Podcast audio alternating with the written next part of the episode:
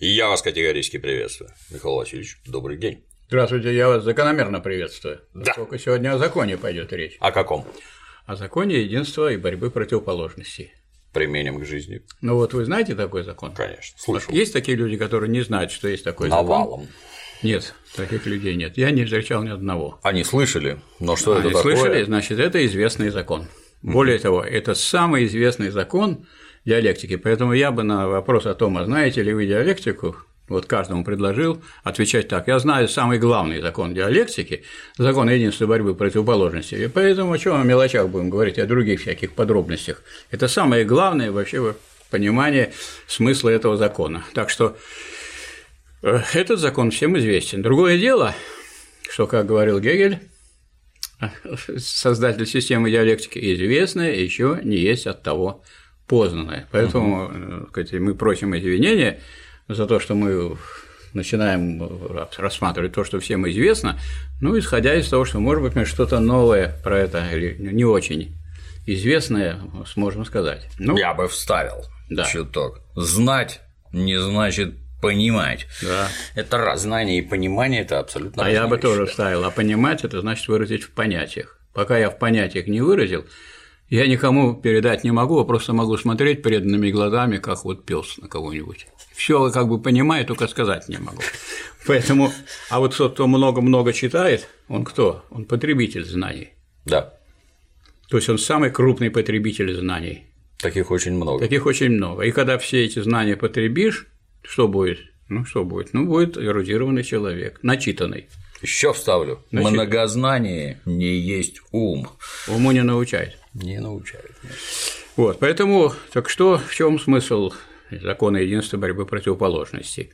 А то, смысл этого закона в том, ну, во-первых, что такое вообще закон, надо, наверное, сказать. Но закон не в юридическом смысле, в юридическом смысле мы знаем, что такое закон. Это воля господствующего класса. Если вы эту волю, она записана в понятиях. Если вы не выполнили эту волю, Вас накажут. вас накажут. То есть репрессируют. То есть репрессируют, подавят. А если вы выполните, вас не подавят и не будут репрессировать. Так что вот это закон в юридическом смысле. Так вот мы о нем не будем сейчас говорить. Мы будем говорить о законе, ну как говорят, о законы, которые действуют в объективной действительности. Физические законы, химические законы, законы общественной жизни. Вот закон единства борьбы противоположности, он всеобщий, он везде действует. А закон, самое короткое и простое определение закона у Гегеля, учение о сущности, том э, первый, а книга вторая науки логики. Очень простое. Я вот советовал бы тем, кто не понимает, говорит, мне непонятно, там так трудно написано. Так а вы так вот читайте, как найдете удачную формулировку, вот ее и запомните. И уже вы, так сказать, как бы зна- знаток диалектики. Например, закон есть спокойное в явлении. Что тут не, не- ну вот явление, оно же бурное такое. Представляете себе на море там все время значит, волны, Шторм. шторм, то все, а вот там В глубине. в глубине идет течение. Оно спокойное, оно течет и течет. Что там будет, какие ветры, что там на поверхности, это не- к этому не имеет прямого отношения. Конечно, это как-то доносится, может, это течение влияет на то, что наверху, но вот оно спокойное в явлении. Поэтому то, что закономерно, это то, что не на поверхности, а то, что в глубине. Поэтому, если мы хотим понять вообще, что происходит, и если понять какое-нибудь явление, то мы должны углубиться в закон. А закон, поэтому закон единственной борьбы противоположностей – это то, что в глубине, и то, что во всем есть, но не все это видят, хотя всем известно, что он есть. Не все видят, и они как-то иногда не понимают, а почему так происходит? Ну, так происходит, потому что закон такой есть. Закон единства борьбы противоположностей. И вот Ленин, поскольку он изучал науку логики в очень зрелом возрасте. Вот я таких людей встречаю очень мало, которые начали бы изучать науку логики в 44 года. Ленин, когда все запуталось в 2014 году, а была революция 5 года, она оказалась той революцией отчасти удачной, в том смысле, что рабочий класс путем вооруженной борьбы в Москве, особенно во время вооруженного восстания, которое было организовано московским э, советом рабочих, он добился того, что царь, перепуганный, издал указ о создании Думы, то есть рабочий класс подарил своей борьбой буржуазии Думу, парламент. Это, это вот это чернь и да, подарок, потребье, под... да? А так он все время что-то должен делать. Или uh-huh. хлеб добывать, или вот думу добыл. Uh-huh. Он добыл. А что сделала буржуазия? Ну, некоторый Шмидт, например, помогал. Он вооружил хозяин мебельной фабрики, он и рабочих вооружил. Это не лейтенант. Шмидт, нет? Нет, Шмидт на Разные букву Шмидты. Т. Ага. Вот. И, во-первых, во-вторых, он он деньги дал через Горького большевикам большие, чтобы они, так сказать, пошли на дело. Большевикам именно, не меньшевикам. Угу. Потому что вот с деньгами как-то туго было у большевиков. Вот дал им Морозов деньги. Потом значит, состоялся четвертый съезд соединенный большевиков и меньшевиков. И там избрали большинство, большинство в Центральный комитет меньшевиков. Они эти денежки забрали, естественно, ну, они угу. Центральный комитет да. возглавляют. А потом снова опять разошлись с четвертого съезда уже. Меньшевики в одну сторону, большевики в другую. Большевики без денег, а меньшевики вот с этими деньгами. И тут там Ленин, вот можете посмотреть, столько он написал всяких писем, заявлений, требований, чтобы отдали это Морозу большевикам именно дал, именно большевикам. Нет. Ни в какой. А тогда позвали немецких социал-демократов мирить. Мирить и как-то разрешать, потому что Третейский суд, третья должна быть сторона. Угу. Ну вот, ну, что сделали немецкие социал-демократы? Первым делом сказали, давайте деньги сюда. Это брали у этих меньшевиков. И так никогда никому и не отдали. Молодцы. Поэтому русские деньги куда ушли? В Германию, а нам рассказывают про немецкие деньги вообще. Смешно даже все наоборот. Вот сказка. Вы почитайте, это все описано. Полное собрание сочинений Ленина. Это даже читать надо. Листайте соответствующие места. Вот после четвертого съезда что происходило. И сколько там Ленин писал, ходил, ничего ему не удалось. Хоть он и гениальный, и великий, но деньги мне отдали. Угу. Денежки уплыли в... А вот молодцы эти самые германские социал-демократы, настоящие да, да, демократы. Фамилии по-честному, по-честному разделили, что вы затеяли эту. Вот раз вы затеяли грызню, значит, все, до свидания, денежки ваши ушли. Фамилии-то известны, кто денежки зажилил? Нет. Нам неизвестно. Ну, не написано, кто фамилия. Германская социал-демократия. Круто. Ну, так, так, и что? И после этого Владимир Ильич принялся изучать диалектическую логику. А вот Владимир Ильич не после этого, он еще долго, так сказать, вот, он был э, в, таком э, положении, что вот, ну, после революции пятого года, контрреволюция, угу. в партии началось такое брожение, тут уже Луначарский богостроителем даже стал. То есть нужен Бог, вот он не первый у нас там наш губернатор, который ага, к Богу ага. обращается, потому что ну, смотрит, наверное, ну невозможно ничего решить. Так может Бог поможет? Вот такие мысли вам не приходят, вот, что вот, ну, вот если Бог бы помог, то мы бы сделали. Поэтому надо или крестный ход сделать, или еще где-нибудь. Ну, вот, бывают же такие случаи, говорят, на особо опасной дороге, да, значит, там, где много-много происшествий. Но если крестный ход провести, то не надо, может быть, и асфальтировать, и не надо заграждение делать. Говорят, да? помогает. И не да. надо ставить эти знаки, что тут вот 40 или 30 километров. Не надо. Может быть, поможет. Но если другое не помогает, так ну, кто-то же может помочь. Угу. Вот, поэтому это понятно мне, почему так люди к этому приходят. Или вот мы знаем, что, скажем, люди больные, или которые ходили, ходили, мотались по всем больницам там, и по поликлиникам. Безрезультатно. Безрезультатно. Говорят, ну кто, может быть, сейчас вот сейчас привезут какой-нибудь кусочек Сейчас, ну, кстати, то есть от безысходности. Да, от безысходности. Кусочек привезут от, так сказать, мощей. От трупа. Ну, вот, ну, мощей, это усушенное, это как бы, ну, как вот в саркофагов было. Угу. Кстати, странно, почему они их не захоронят? А зачем? Они сушеные, зачем это захоранивать? Ну, это же труп. По православному обычаю он должен ну, лежать под землей. Вы, это вы намекаете. Погорячился, да? Да, намекаете на. Я знаю, куда вы хотите привести. Не выйдет. Эту тему не будем, потом продолжим. Немножко отойдем. Вот. Ну, короче говоря, значит, Ленин, э, раз все впали в реакцию, причем в том числе и большевики, очень uh-huh. многие, но не все, конечно, очень многие, он решил написать вот книгу «Материализм и империкритицизм», очень серьезная книга очень серьезная философская книга, где четко расписано, что такое материализм, что такое идеализм, что идеализма два, один из них объективный, как у Гегеля, а другой субъективный. А субъективный, вот самый, вот больше всех, Наш мне любимый. кажется, понравится всем субъективный идеализм, это вот считайте, что я один только есть, а все вы – это у меня в голове. Ну, потому что все, что попадает мне в голову, проходит через мои органы чувств. Да. Так? А раз они проходят про мои органы чувств, я могу считать, что у меня есть только вот я есть и мои органы чувств. А все вот, все вот тут смотрящие или находящиеся, это в моей голове, как бы во сне я вас вижу. Вы видели вот сон там, как все разворачивается, все хорошо, ну просыпаешься, ничего этого нет. Я матерый буддист, это называется да. майя, то а есть попробуйте, иллюзия. А попробуйте вы меня опровергнуть, вы начнете опровергать, говорю, что вы опровергаете? Все ваши аргументы, они вот здесь у меня, в моей что голове. ты гонишь? Вас нету, я только я. Поэтому там Ленин пишет, что это опровергнуть его логически нельзя невозможно. Да, собственно, идеализм тоже логически, как его опровергнуть? Все начнете опровергать, так нет, это вы все то, что вы говорите, это порождение абсолютной идеи. И вот то, что вы здесь сидите, и вот в стакане у вас, это все порождение абсолютной идеи. Сегодня у нас коньяк. Это вы на... Вот я и чувствую, что это коньяк, потому что почему вы не удержались и уже начали. А мне вот из-за того, что я сейчас говорю, вот мне никак не удается до этого дотянуться.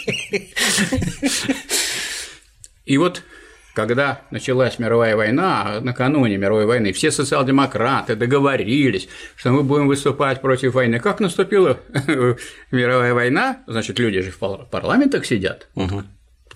Все это чинно, мирно, социал-демократы в парламентах, представители рабочего класса, они на самом деле за интересы рабочих выступают, и они хорошие решения приняли против войны.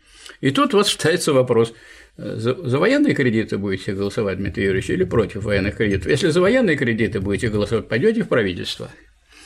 Против военных кредитов пойдете на каторгу. Ну вот вы думаете, как будете голосовать. Все подумали, подумали. Один человек проголосовал. Среди всех парламентариев, социал-демократов угу. в Европе, вот этой культурной Европе, культурной социал-демократии, все проголосовали, кроме Карла Липкнехта и пошли в правительство. И так они в правительствах до сих пор и сидят. А Карл? А Карл, естественно, в тюрьму пошел на каторгу. Ну, наши большевики тоже. Ну, народ темный, они, значит, проголосовали против военных кредитов. Вот вся эта рабочая курия, угу. то даже, даже при царизме это еще рабочие были в парламенте, это сейчас нету почти. Но вот по, по списку Единой России несколько человек прошло. По спискам других партий никто не прошел. Вот. Ну, вот эти рабочие проголосовали, их сразу в Сибирь и на свежий воздух. А потом они вернулись в свое время, участвовали в революции, входили некоторые из них в военно-революционный центр по руководству восстанием и так далее. То есть не пропали. У нас это угу. гуманно было. То есть вам нужно отдохнуть, на свежем воздухе побыть и туда. Вон Сталин, сколько раз его отправляли на свежий воздух в Сибирь. Он каждый раз возвращался в эти... С новыми мыслями. С новыми мыслями. Его снова отправляли, он все равно возвращался. Вот. И вот 44 года Ленин, он начинает изучать науку логики. А почему именно науку логики? Почему не другие какие-то? А потому что он, когда изучал, вот написал свою книгу «Материализм», он понял, что самое великое произведение вот, из всех философских произведений, которое привело в систему все то, что было в философии за 2000 лет. Вот вы предпочитаете какую-нибудь книжку прочитать или ту книжку, которую одну изучите, и там будет все. Ну, как это говорят философы в снятом виде. То есть понятно, что там будет там то, что было целой одной системой, там у Спиноза, который считал, что он сразу идеалист и материалист. Просто природа и Бог это одно. Хорошая же концепция. Конечно. Вот, а для тех, которые сейчас вот там, вот просто у них э, просто Бог. А тут и природа, и Бог, это вот сразу можешь поклоняться и тому, и тому, и это все одно, и проще, и дешевле. Да. Вот. А это вот одна категория у Спинозы, что детерминация есть негация, определение есть отрицание. И взял из этого из Спинозы Гегель и поставил категорию. И так из других, и вещь в себе у него есть Канта, то есть то, что было у Канта долго-долго, Кант это все жевал и додумался до того, что ее познать нельзя. А Гегель над этим просто издевается. Говорит, как это мы не знаем, что такое вещь в себе? Это то, о чем нельзя ничего узнать, ничего нельзя понять. То есть это пустая, неживая, никчемная абстракция.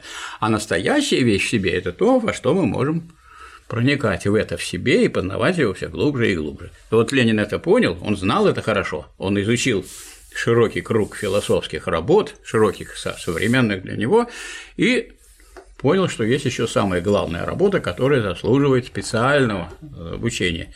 И он тогда, когда все запуталось, понял, что надо изучать э, науку о противоречиях, а как вы собираетесь разобрать противоречия без науки о противоречиях? Вот у нас сейчас вот идет, сейчас будет дискуссия, а президент сейчас будет говорить о том, о чем, и все без науки. Высказывать только мнение. Вас мое мнение интересует? Сомневаюсь. Ну, ваше, да. Других редко. А я вот именно поэтому не буду вам свое да. мнение высказывать, потому Правильно. что мне, что мне это даже не интересно вам высказывать. Я вам вы думали, что я что-то умное скажу, а мнение вам скажу. Ну, и это подорвать авторитет. Вроде как пытаешься как-то его приподнять, он все раз и упал. Это просто мнение. Нет, мнение вот давайте не будем. Поэтому, если мы о чем то говорим, так давайте будем говорить ну, с каких с научных позиций. Пусть, может быть, мы не, в чем, не во всем разобрались, пусть и в этой науке, как говорится, не все познано, но все таки с научных позиций что-то сделано за так всю жизнь человечества в науке. Неужели нельзя сказать, на основании науки какие-то вещи решать? Ну что-то, давайте мы возьмем из науки. Вот в связи в том числе и с выборами. Например, на выборах что обсуждать? Кто будет президентом или что он будет делать? Ну, как вам кажется? Ну, хотелось бы, что будет делать. Так, может, посоветуем?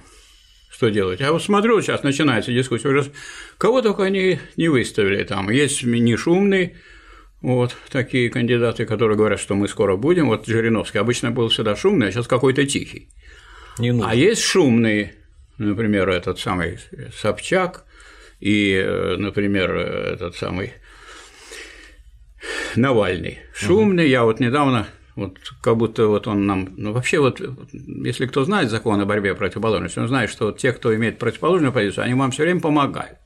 Например, иду я вот э, к метро Площадь Мужества. Угу.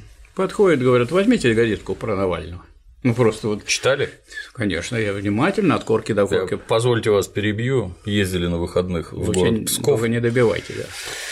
Там презентовали книжку свежую Егора Яковлева «Красный шторм», ну и попутно на следующий день, так сказать, предавались отдыху, вышли в центр города Пскова. Там административное здание, не знаю, что это, перед ним, естественно, ну, центральная площадь, перед ним, естественно, памятник Ленину.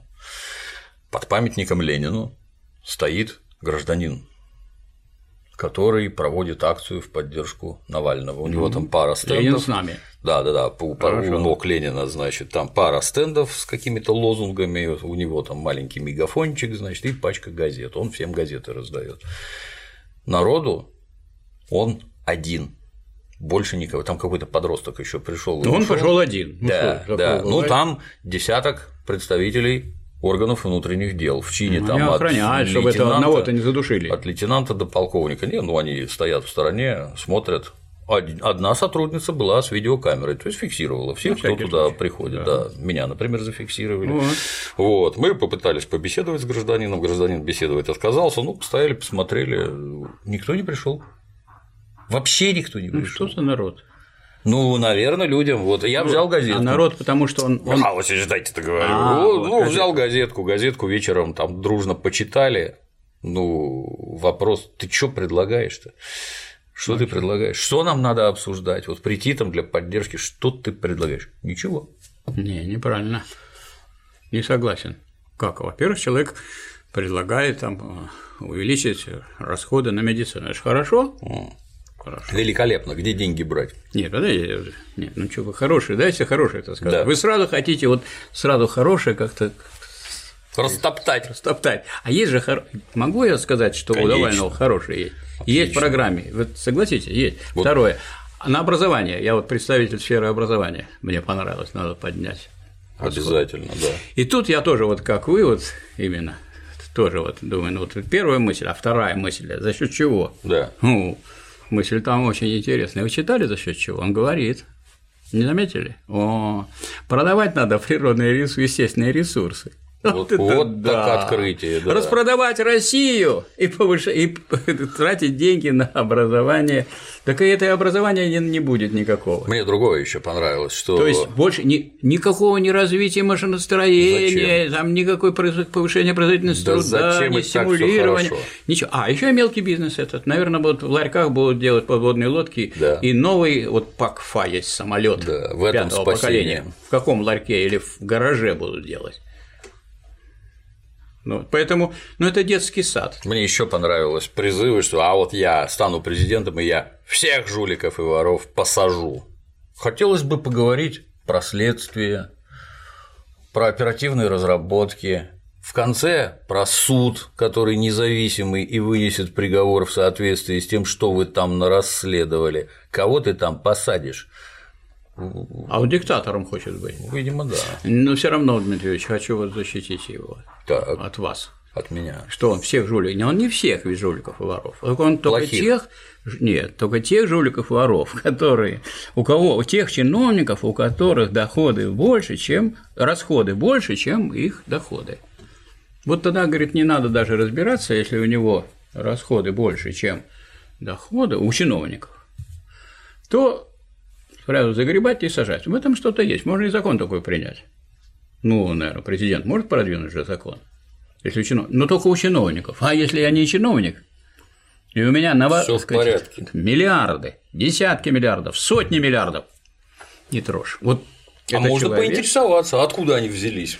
Нельзя интересоваться. Это ста... вот Навальный это ставленник милли- сказать, олигархов.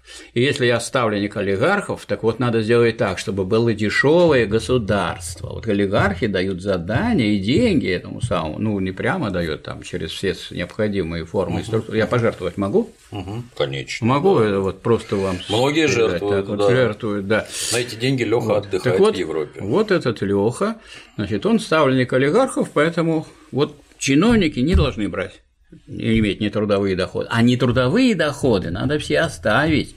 На этом вот эту всю основу капиталистическую, когда есть получение нетрудовых доходов, и рабочий класс, и крестьянство эксплуатируется, это все надо оставить. То есть это буржуазный кандидат, причем кандидат не просто буржуазный, а олигархический. И сама его задача совершенно утопическая, потому что кто реально борется? Кто сейчас сажает э, этих казнокрадов, кто сажает у нас э, взяточников, ну кто сажает? Ну, например, нынешнее государство. Вам нравится? Например, полковник Захарченко борется с коррупцией. Да, да. Но кто, а кто борется с полковником Захарченко? на- Вот эти все структуры, которые там в чем-то они там. На 9 миллиардов наборолся. Да, на 8. Да. 8. Ну ладно, Да даже это один, мелочи, да. чё, за какого Ерунда. Это только один Захарченко спорить? наборолся, другие Нет, же ну тоже кто, борются. ну кто этим занимается? Вот этим занимаются вот эти самые структуры того государства, которое вот нам не нравится, да? Не нравится. Но они занимаются. А что делают? А это Шут Гороховый. Навальный. Шут Гороховый, который ну, это вот у нас сейчас же демократия, он демонстрирует, какая у нас демократия. Может любой шут Гороховый выйти, объявить себя кандидатом, тогда еще, когда не, нету срока, Да, когда не да, может быть да. никаких официальных штабов. Но я могу вот собрать людей и сказать, это у меня штаб. Запросто. Снять помещение, сказать, это у меня штаб. Вот мы с И Дементьевым назначить, и назначить руководителя штаба. И играть в войну могу я играть? Конечно. А почему я не могу играть в выборы? Вот и играет э, Навальный выборы. И ему государство разрешает играть. Ты говорит, пожалуйста, играй, только вот не надо нарушать законы. Если ты законы не нарушаешь, не нарушаешь, мы тебя не трогаем. Резвись. А если нарушаешь, то извини, пожалуйста. Вот будешь нарушать, там, где нарушил, сразу раз тебя туда. Ты нарушал законы, вот ты сейчас находишься на условном наказании. Ну и не можешь быть кандидатом в президента. А играть то, что ты в кандидат, да и сумасшедшие Полный могут вперед, убрать. да. Хорошо, что-то мало только один Навальный. Другие, они, правда, тоже не могут быть как Собчак. Не могут в том смысле, что они никак не могут тянуть. Они вообще никакого, так сказать, ничего, так сказать, никогда не делали в государственной работе, делать не могут. И вот Собчак говорит, я свои личные 40 миллионов. Она из, вот как раз из тех, кто получает нетрудовые доходы, прежде всего. А правда, у нас те, кто получает, говорят, это я зарабатываю.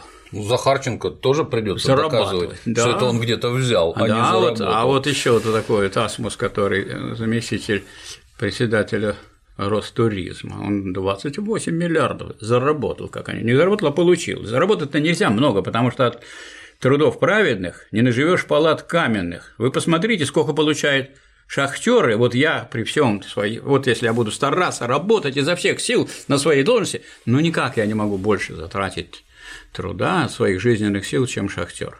Ну никак я не могу. Поэтому вот у нас некоторая планка. Вот то, что больше, чем получает шахтер, это уже не трудовые доходы. И если мне подкинет буржуазное государство, это уже часть прибавочной стоимости оно подкинет, а вовсе не э, то, что я сам своим трудом заработал. Мы должны понимать тут, какое есть мерило.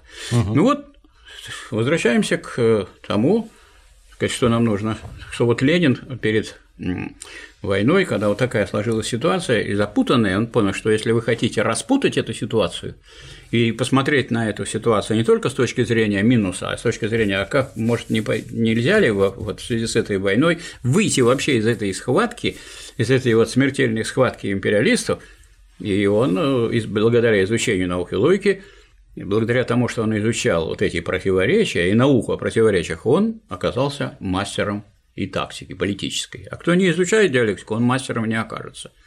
Не окажется. Поэтому и вот там Ленин специально, вот дойдя до э, борьбы противоположностей, и он написал специальный такой маленький такой, маленькое эссе, можно сказать, о том, что э, значит, о диалектике о том, что всякое развитие совершается в порядке борьбы противоположностей. Вот содержание закона о борьбе, угу. что это закономерно, что это не случайно, что вот вы со мной спорите или я с вами спорю, да любое дело, даже и вот э, любое обсуждение, все равно все движение совершается в порядке борьбы противоположности. Только противоположности разные бывают. Бывает антагонистические, бывает не антагонистические. Один предлагает, говорит, это движение вперед, а другой говорит прям противоположно, говорит, нет, вот это движение вперед. Одни говорят, назад мы не пойдем, идут только назад. Другие говорят, пойдем вперед и тоже предлагает пойти назад и так далее. Мы, говорит, вот что-то сейчас что-то умное сделаем, говорит там Рамзан Кадыров, потому что если, говорит, мы сейчас перезахороним Ленина, то, то вот у нас сразу лучше будет. Ну, потому что они лучше ничего не могут делать, поэтому только могут перезахоранивать. Но если ничего другого не могут делать. Или, допустим, а давайте еще Сталина в Грузию перенаправим. А вы спросили людей, кто захоронил Сталина? Нет? Вообще, как вот, товарищ Кадыров, вы как относитесь вообще к тем людям, вот большинству российского общества, всего, в которое входит и Чечня, которые, которые высоко оценивают позицию Сталина, и Сталин, и Ленин на первых местах. И это вовсе не означает, что вы не можете так считать. Считайте, я вам даже предлагаю. Вот соберитесь вместе с Ксюшей, у вас тут позиции совпали, и сделайте, у вас участки есть? Есть. Сделайте там маленький мавзолейчик, маленький Кремль, это не запрещено, только в рамках частной собственности. Там через забор будут люди смотреть, им интересно будет смотреть, как вы будете. Сделайте маленького такого Сталина, маленького такого Ленина. Ленина, значит, можете положить в мавзолей, потом вытащить его, потом снова положить, потом вытащить, потом перезахоронить, потом снова. Вот играть в это можете. А вот, скажем, если кто-нибудь придет и скажет, давайте мы Ах, плохо вот этот самый Рамзан похоронил Ахмада Кадырова. Он великий человек. Он остановил вот кровь большую. Давайте его перезахороним. Такой мощный сделаем ближе к центру города. И мощный памятник поставим. Давайте ее перезахороним. А вас он спросил? Вот вы его сын. Вас спросил? Как вот, как вот можно кого-то перезахоронить, не считаясь с теми, кто похоронил? Ну как уже нету тех, кто похоронил Ленина. Уже нету Хрущева, который вытащил из мавзолея Сталина а вот у него... и перезахоронил. Вот люди туда ходят и цветы, и туда пускают. Когда Ленина открывают, подход, можно идти и положить туда цветы. Пожалуйста, каждый гражданин вам демократия позволяет. Можете не класть цветы, вас никто не заставляет. Вот сделайте себе игрушки и играйтесь с Ксюшей Собчак. Родственники Владимира Ильича, они были за то, чтобы он в мавзолее лежал, или решительно? Ну, ну жена-то не была против. Крупская-то она что же, она что, мертвая, что ли? Вы что, с ней не считаете? Она, между прочим, крупный партийный работник. Она работала в газете Правда, в отделе писем.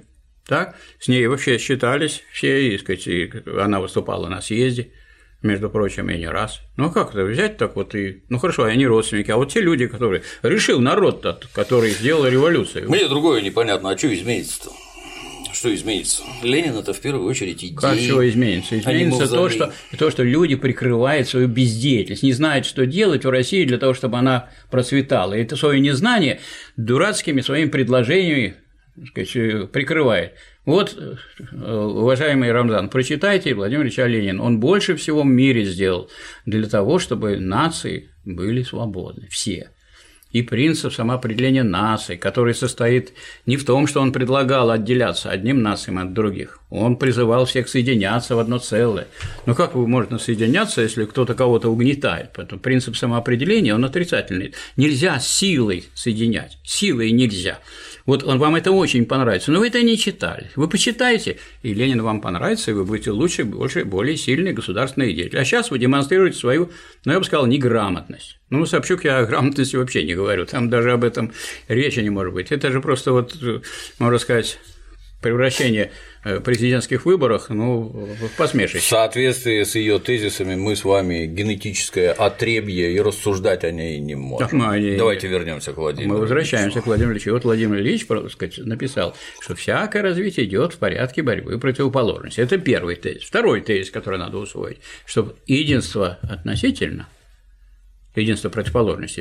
Противоположности без единства не бывает. Если угу. мы с вами спорим, значит, мы, по крайней мере, где-то или здесь сидим, или так сказать, по телефону можем спорить, или по спайпу можем спорить, или через спутник, ну, как угодно. Мы должны быть в каком-то единстве. Угу. Или, там, как Гегель говорит, что для того, чтобы э, вынести нарушителя спокойствия из храма, его приходится обнимать.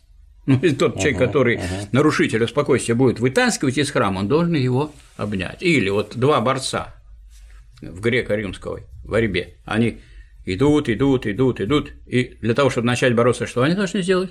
Обнять. Обнять друг друга. Только тогда начинается борьба. Не бывает борьбы без единства противоположного. Не бывает. Если этого единства нет и борьбы нет, какая борьба? Мы можем, вот скажем, как боролись Ким Чен Ын и Трамп. Видели, как они словами в Твиттере? Бац!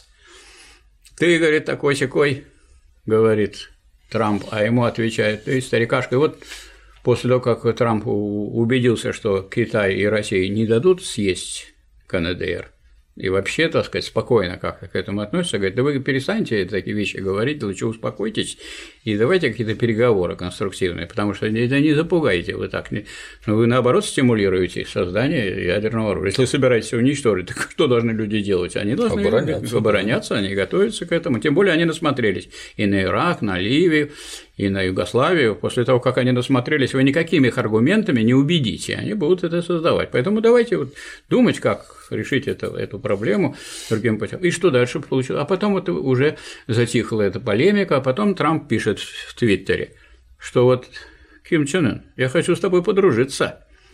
Вот. Зачем ты называешь меня старикашкой? Я же не говорю, что ты маленький и толстый. А я хочу с тобой подружиться. Ну, вот совсем другой разговор. Но борьба, предположим, остается. Вот они вступили в единство. Какое? Ну, какая это борьба? Борьба такая чисто словесная. Но она все равно предполагает единство. И это, так сказать, ну, перед всем миром это вот такая перепалка идет. Но это, ну, это авторитета прибавляет там тому же Трампу. Нет, ну и так сложное положение, а он такие вот вещи говорит. Угу. Значит, а борьба противоположности абсолютно, говорит Ленин, а единство относительно.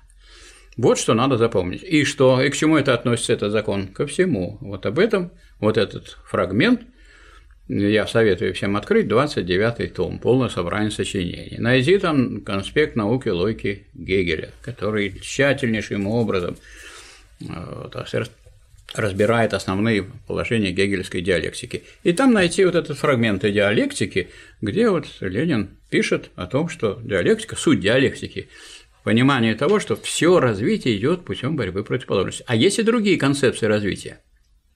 Есть такая концепция развития, что это круговое движение. Вот сейчас у нас что? Сейчас у нас ноябрь, потом будет декабрь, потом будет морозы. Уже сегодня минус 3, минус так, 5. То есть круг. Да, да, вот оно по кругу идет, а потом опять вернется все, и опять ноябрь будет в следующем году. И все. А есть такое маятниковое понимание развития. Сейчас пошло все хуже, хуже, хуже надо пережить. Угу. А потом будет лучше, лучше, лучше. А даже э, Марксова теория кризисов тоже похожа на это дело. Она и на круговое развитие похожа, и на это, да? да? Потому что, значит, вот сначала кризис, потом, значит, потом некоторое ускорение, потом подъем, потом замедление и опять кризис, циклический кризис, циклический кризис. Правда, развитие все равно идет, все равно не получается. И вот э, Ленин подчеркивает, что на самом деле развитие идет по спирали. То есть есть какие-то моменты возвращения, есть моменты туда-сюда колебаний. Uh-huh. Некоторые э, товарищи, так сказать, философы говорят, что это вот э, такое маятниковое движение развития. То туда, потом сюда, то туда. И сразу вот начинаешь задумываться, а кто там выключатель этот туда-сюда, стумблер, кто им управляет. Наверное, какие-то есть высшие силы. Сейчас неприлично говорить Бог, говорят, ну, это есть трансцендентное там, трансцендентное. Три вида бытия. Бытие вот это непосредственное, бытие наше субъективное, и вот там есть высшая связь. Триада бытия, даже угу. так. Все красиво, правда? Никто не говорит, да Бог, так не прямо так Бог. Ну, Бог, церковь, а тут так возвышенно, все красиво, философски. Дескать, ну, есть, есть, кто-то думает. Если мы вот сейчас говорим, значит, есть кто-то, кто дает нам говорить, правда? И кто попускает это, есть же такие, да. Вот, поэтому, ну и потом с Божьей помощью же легче говорить. Вот, Конечно. Видно. И никто не поверит, что без Божьей помощи вот такой вы создали тут каналы и можете так здорово это все делать. Так, вот сколько Не вы не доказываете, никто вам не поверит, Дмитрий Юрьевич. Основная масса говорит, что с Основная помощью ФСБ, ну ладно. Ну, это тоже как бы, это как бы Бог. Ну, ФСБ, когда оно так легко не конкретное, а такое абстрактное ФСБ, это федеральная служба, а ФФ отправляем служба безопасности. О вашей безопасности кто-то заботится. Это хорошо. Почему у нас в Ленинграде памятник Дзержинскому есть? Потому что у нас безопасность больше, чем в Москве. Обратите внимание, у нас тише и спокойней. У нас даже вот бомжей, я не видел, чтобы хоть как одного бомжа стукнули бы резиновой дубинкой, которая называется регулятором демократии. В советское время этого не додумались до этого, а сейчас. А в Москве сколько раз я видел, вот где-то ждешь этот поезд вечерний, вдруг приходит, а там сидят и тихо, спокойно бомжи, ну, греются, потому что голод греем их. Они были инженерами, может быть, там. Может, кто-то ученый был. Потом хотел э, дочке купить квартиру, деньги собрал. Потом, значит, цена этой квартиры выросла, уже не может. Он ту продал, а новый купить не может. А тут нашлись люди еще, они эти деньги отобрали. Он стал бомжом. И вот приходит и раз его без разговора прямо по спине эти ребенка. Вот. Ну, во всяком случае, вот у нас пока Дзержинский стоит, здесь все спокойно. Он даже лучше, круче, чем эти самые вот крестные. Он же стоит у здания нашего ФСБ, это Санкт-Петербург. Так что мы вот чувствуем себя. Вот. Если кто хочет цветы принести, никто не запрещает, пожалуйста, можете Шпалерный. нести. На шпалерный, да, вот, да, все хорошо. Воинова раньше назывался. Вот, вроде бы, это самое главное, что вот, э, развитие идет через борьбу противоположностей. А раз так, то значит в этом развитии, как в сложном таком явлении, есть две тенденции. Вот это люди уже не, не- обычно не знают. Вот все это до этого как бы известно. Одна тенденция позитивная. Развитие это что такое? Это движение низшего к высшему, простого к сложному. Это более-менее знают. Так вот, одна тенденция в развитии, она позитивная, а вторая тенденция в развитии, она негативная. В одном и том же развитии две противоположные тенденции, две, и борьба их абсолютно. Пример.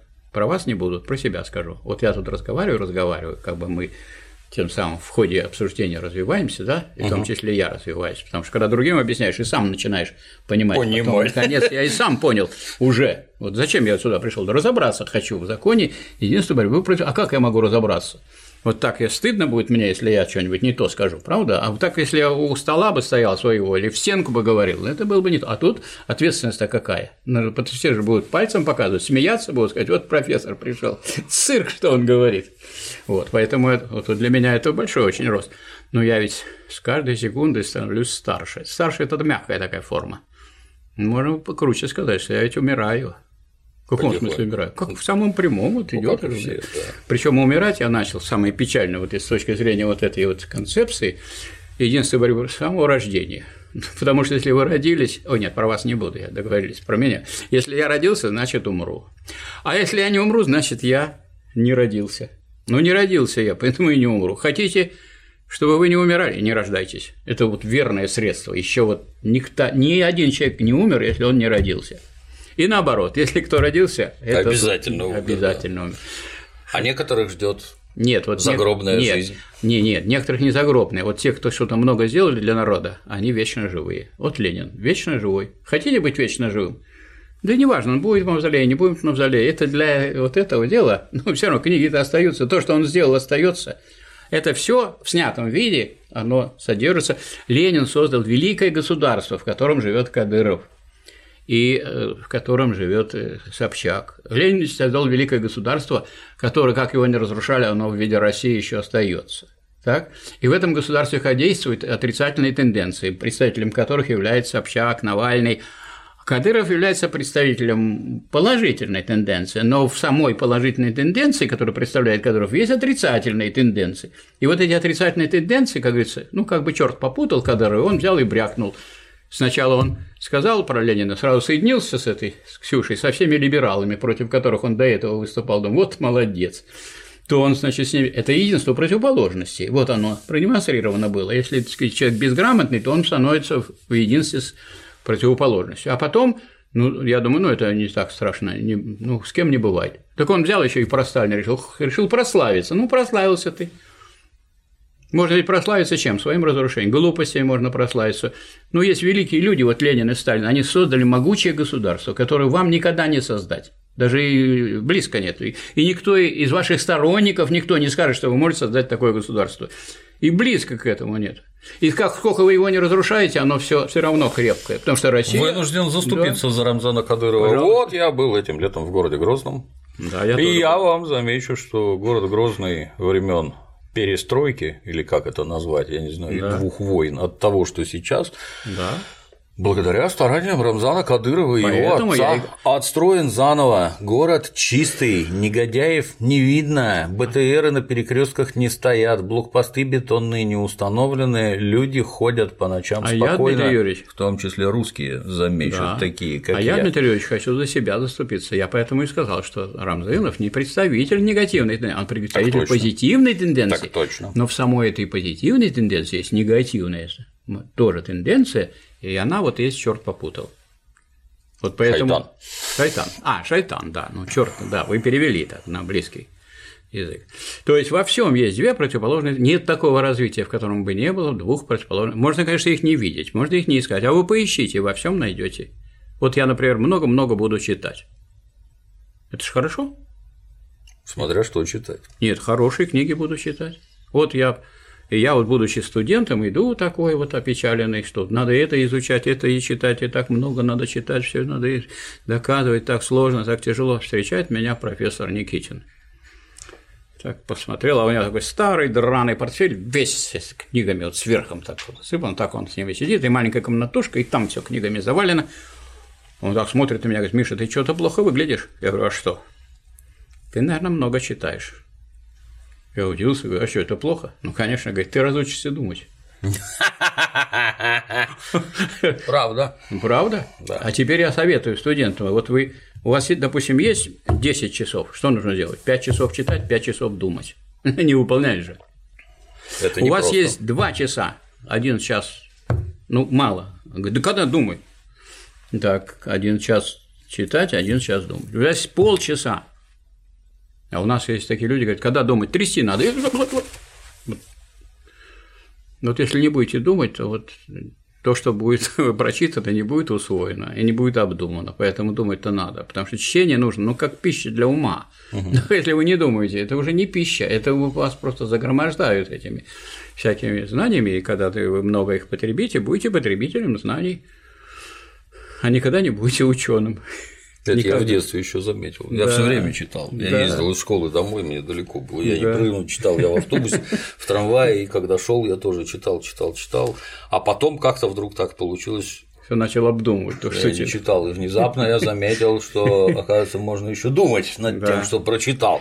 Ну вот, э, собственно говоря, вот закон. Почему значит закон? Закон это не это вам не юридический закон, его не отменишь. Угу. Это и никто и не пытается. Не, я не слышал, чтобы кто-нибудь посягал на этот закон. Угу. То есть, как бы он всем известен, можно о нем не говорить, можно его игнорировать. Как игнорировать? Ну, делать вид, что его нет. Но он на самом деле есть, и он во всем. Поэтому угу. все, что мы не возьмем, можно с позиции этого закона объяснить. Но, угу. значит, проявляется он в общественных делах, или только он э, там, в физике, в химии, там, в другом. Нет, проявляется. Проявляется в общественной жизни. Как он проявляется? А в общественной жизни он проявляется как классовая борьба в классовых обществах. А кто классовую борьбу открыл и классы? Ну, об этом уже нам приходилось говорить, что эту классовую борьбу открыл не Маркс. Маркс в письме Коненкову открещивается и говорит, нет, нет, нет, нет, классовую борьбу открыли. Не надо, дескать, мне этих самых приписывать то, чего я не делал. Классовую борьбу открыли французские буржуазные историки, английские экономисты, имеется в виду Смит и Рикардо, да. они эту классовую борьбу раскрыли анатомию этой классовой борьбы, экономическую анатомию. А кто такие, что за экономисты, это Ленин пишет, это Тьерри, Минье и Гизо, э, историки, французские, историки, которые буржуазные, буржуазные историки, которые выступили против феодальных историков и доказывали, что управлять государством могут не только благородные, или, как сейчас бы, допустим, сказали, только те, у кого много денег, а и те люди, которые так сказать, являются неблагородными. То есть все могут управлять государством. Поэтому это вот великое открытие буржуазных ученых Тьерри, Менде и Гизо. Вот памятник кому поставить. Вот хотят вот поставили памятник репрессированным, а Тьерри, Менде и Гизо не, не поставили. А репрессированные – это те люди, которые у нас боролись против советской власти, или те, которые, будучи представителями советской власти, невинных людей сажали. Их тоже репрессировали там. Ижова, э, репрессировали Егоду, им, им тоже памятник. Это все общие памятники памятники. стоят, нет? Да. Как жертвам репрессий. Ну, теперь стоят. Они же все попали. И Берия тоже, который уменьшил число репрессированных, как только пришел, и ему память. Ну, это общий же памятник всем репрессированным. Неважно, кто репрессирован. За что? Кем? Ставят, встает такой, Нацистам, ставят такой а что такое, а что такое вообще, вот если я не только читаю, еще думаю, а что такое репрессии? Подавление. Ну, если я подумаю, пресс, в переводе на русский язык, давить, давить да. репресс, подавлять. Так, скажите, пожалуйста, вот, вот кто меня слушает и смотрит нас, вот скажите, пожалуйста, э, в каком-нибудь государстве, которое вам известно, было такое, чтобы правящий класс не подавлял своих противников. Вот. Нет такого, и быть не может. Иначе Давайте государству наступит конец. Давайте пройдемся. Значит, да. вот рабовладельческое общество подавляло Еще противника. Как. как оно подавляло Спартака, и как оно его не подавляло, все равно есть команда Спартак у нас. Правда, уже Спартака нет, а команда Спартак есть. И советский спорт, кстати, есть, Советского Союза нет, советов нет, а советский спорт есть. Вот как не подавлять, все равно остается в дальнейшем что-то от этого.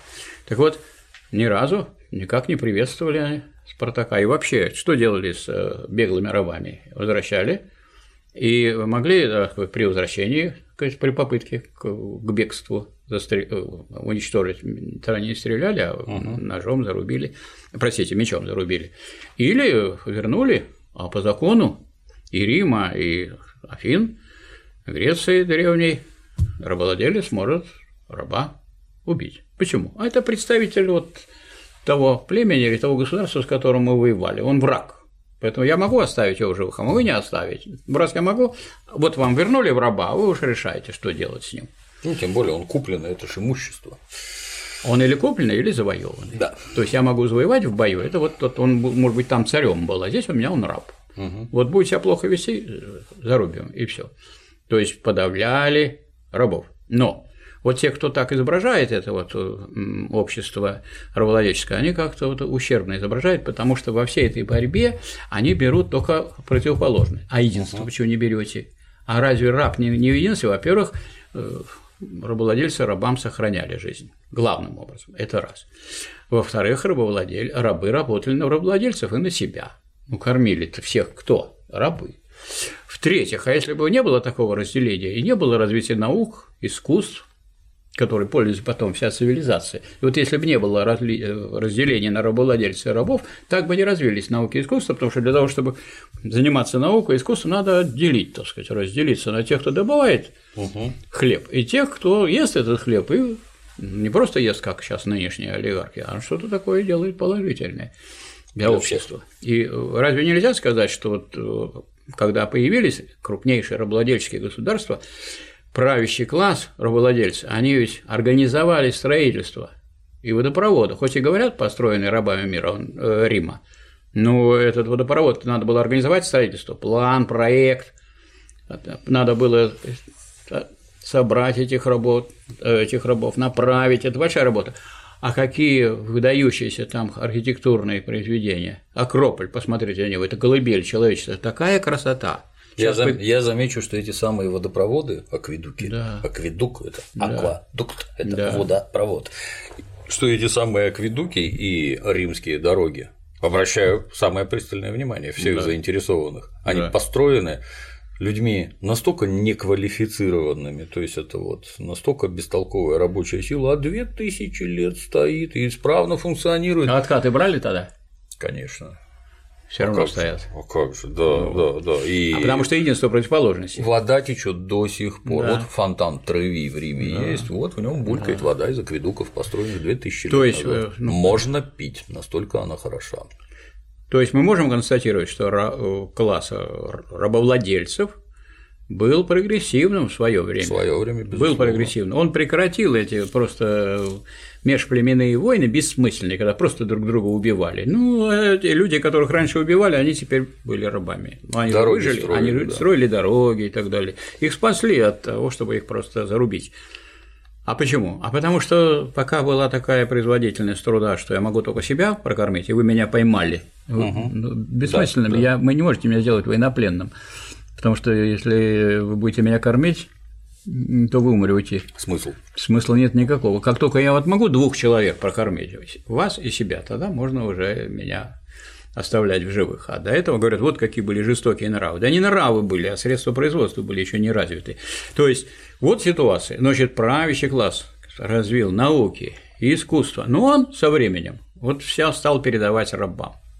Давайте, и вы пишите драмы, там, Изоп уже из рабов вышел, там, вы будете этим заниматься, вы этим, управляли уже рабами и рабы и так далее, а эти предавались только пьянству, разврату, и, и вообще разучились воевать, и- разучились двигаться вперед. Ну, тогда они пали под ударами варваров.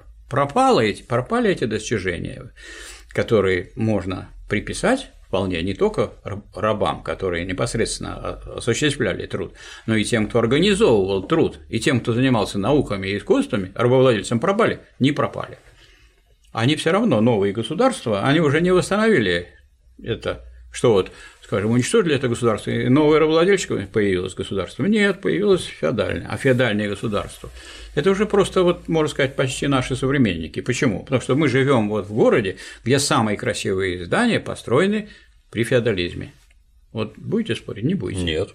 Совершенно. Вот уже при капитализме какие-то кирпичные какие-то коробки наставлены. Заводы, да, заводов много построено. А вот эти дворцы, возьмите хоть э, Исаакиевский собор, хоть э, Зимний дворец, хоть творение Растрелли, ну, Смольный собор. Правда, там не один Растрелли м, строил, и Монферранову тяжело было, колонны особенно вот поднимать эти одному, конечно, было тяжело. То есть там много народу было. Или если вы возьмете помогали. форты при Петре построенные, это вот перегородили весь Финский залив, форты, а между ними режи подводные стены, и больше никто даже не сувался, не пробовал на кораблях подходить к Ленинграду, Петербургу, как хотите называйте, уже сюда не пройти.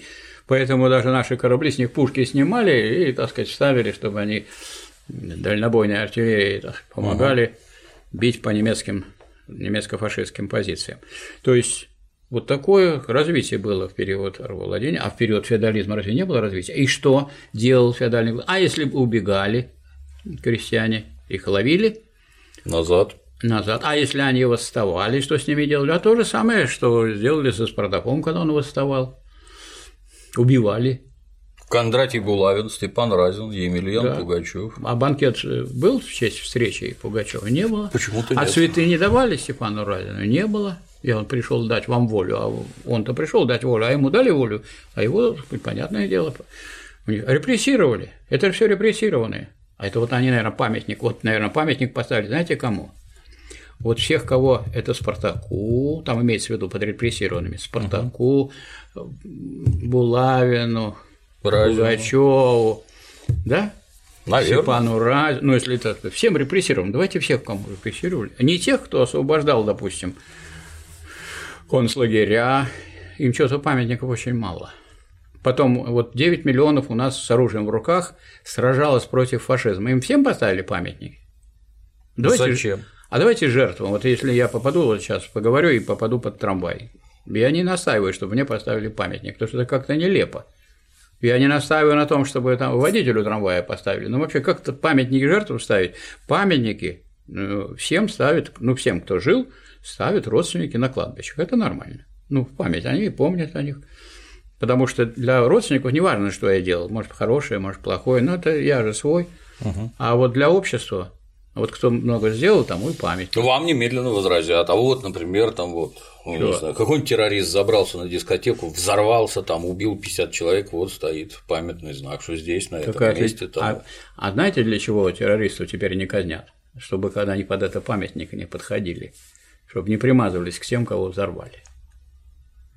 Не понял. Но если бы его вот расстреляли за то, что он Угу. устроил такой взрыв, он бы тоже был репрессированный. Правильно? Но его же все равно посадят.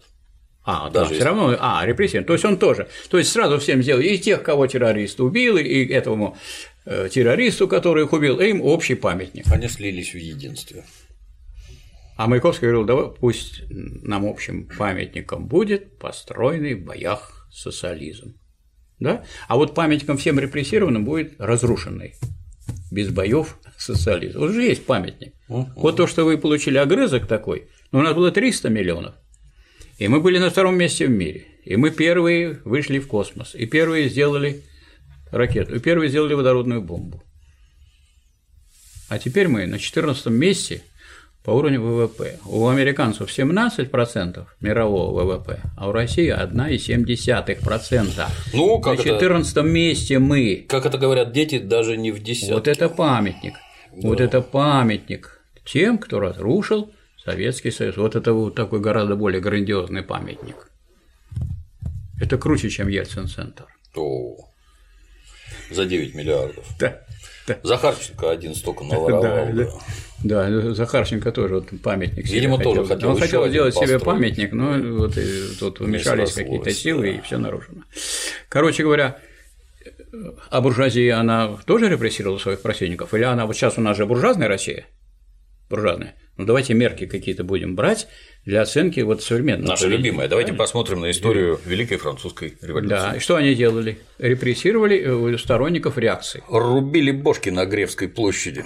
Нет, не рубили, они отрезали гильотиной. Все это делалось механически, чтобы быстрее и больше от, отрезать. Уже не справлялись. Не справлялись. Так рубить это вот эти рабовладельцы рубили их подручные. И это рубили эти феодалы, да, там, да, отрубали голову. Тут Нет, это, это, это, это- это механически Вот делалось. Это уже развитие производительных сил дошло до того, что это делали. И кто в этом участвовал? И Робеспьер в этом участвовал, и Марат. Марат остался, ему еще так сказать, дань какого-то уважения есть, да? Но, наверное, не потому, что он именно вот участвовал в этом или в репрессиях, а дело в том, что Марат продвигал позитивное, да, прогрессивное. И Робеспьер продвигал, продвигал, пока его не переименовали эту набережную Робеспьера в Воскресенскую, потому что там церковь была какая-то воскресенская, и пусть и будет воскресенская. А Бог с ним, с этим. Хотя мне вот непонятно. Какой-то не, какая вот у нас странная буржуазия. Она не уважает своих, так сказать, каких-то Да. вот лидеров, тех, кто их привел достижений. вообще Ну, их к власти. буржуазии, кто же царство буржуазии-то открыл? Те же самые Марат, Робеспьер, там еще Дантон. Давайте где-нибудь Дантону сделаем память. Ну что же, этого нету. Вот они озабочены какими-то мелкими делами. Давайте, говорит, табличку на доме, где жил какой-нибудь репрессированный. А вы поставьте табличку, 9 миллионов табличек на домах, где жили участники, не просто участники Великой Отечественной войны, а вот те, которые именно Кто отдал жизнь за то, чтобы мы Жизнь жили отдали. дальше. вот. Хотя и участникам можно тоже поставить. Тогда очень много будет. Я не знаю, как будет. Так много будет тяжело. На этих таблицах придется все будет на табличке будем работать. Тогда, наверное, чтобы меньше было, тогда давайте только на репрессированных будем тратить деньги. Как-то это все очень мелко э, выглядит, и ну, вот нет у нас сейчас никаких проблем, кроме как вот кого-то перезахоранивать, переименовывать улицы, И скорбить по немецким скорбить. ефрейторам, которые Да, невинно нет, сгинули в советском. Ну так вот, тылу. э, давайте поставим себе вопрос, любой человек, поставь себе вопрос. Так вот, буржуазия репрессировала своих противников. Ну, Конечно. ну вот, а дальше вот Ленин в государстве революции С этого начала и этим продолжила. Маркс, который отнекивался по поводу того, что не он разработал теорию классовой борьбы, он сказал, что я вот, что я сделал, это вот я состоит в доказательстве следующего. Первое, что вся история, ну, имеется в виду классовых обществ, это история классовой борьбы. Раз. Вся история. И только через эту призму и нужно ее рассматривать. Если вы через эту призму не смотрите, вы глубину не берете. Вы берете поверхностные какие-то факты, осколки, щепки и так далее, и у вас нецельная картина получается. Раз. Второе, что эта классовая борьба ведет к диктатуре пролетариата. А через что она ведет? Через диктатуру сначала рабовладельцев, потом диктатура феодалов, потом говорят диктатура буржуазии, говорят, это не власть, это диктатура. Вот открытие сделали. Но почитайте вы «Государство революции Ленина», там вам объясняют, что всякое государство – это диктатура соответствующего класса. Угу. Вот говорит, вот у нас сложилась диктатура. А вы что хотели? Да у нас диктатура никогда не прекращалась, начиная с рабовладения. Вы хотите прекратить диктатуру? Становитесь коммунистом, создавайте диктатуру пролетариата, диктатуру пролетариата пускай уничтожит все классы, когда классов не будет, не будет государства, а раз не будет государства, которое есть орган диктатуры, не будет и диктатуры. То есть кто против диктатуры, это вот, ну, если они последовательно против, то они должны быть бороться, создавать социалистическую революцию. Вам никто это не запрещает. Революция вообще не спрашивает, можно ей быть, нет. Ни одна революция еще не спросила у, прошлой власти. А как же деньги проходить? немецкого генштаба? А деньги немецкого генштаба, если они куда-то вкладываются, то они какую-то роль играют. Правильно? Но угу. надо понимать, что, э, что революции не делаются по заказу. Никогда. Вот. И поэтому, если кто хочет остановить революцию, тоже это так сказать, не получится. Если ну, тут у граждан происходит подмена понятия. Они да. государственные перевороты все время да. называют а вот, революцией. А вы не обратили внимания, Дмитрий, я вот слушал внимательно, вот когда было 7 ноября, на эхо Москвы, все переворот, как будто вот их они собрали всех и сказали, что кто скажет слово революция, уволим. Уже на второй день уже можно было революцию говорить. Да, говорит, по-старому будем говорить революция. А так переворот, переворот, переворот. И это правильно. Вот это переворот же был. Вот я, скажем, когда, я когда да. объясняю, что революция, когда мне говорят, что революция – это качественный скачок, я говорю, ну вы даете.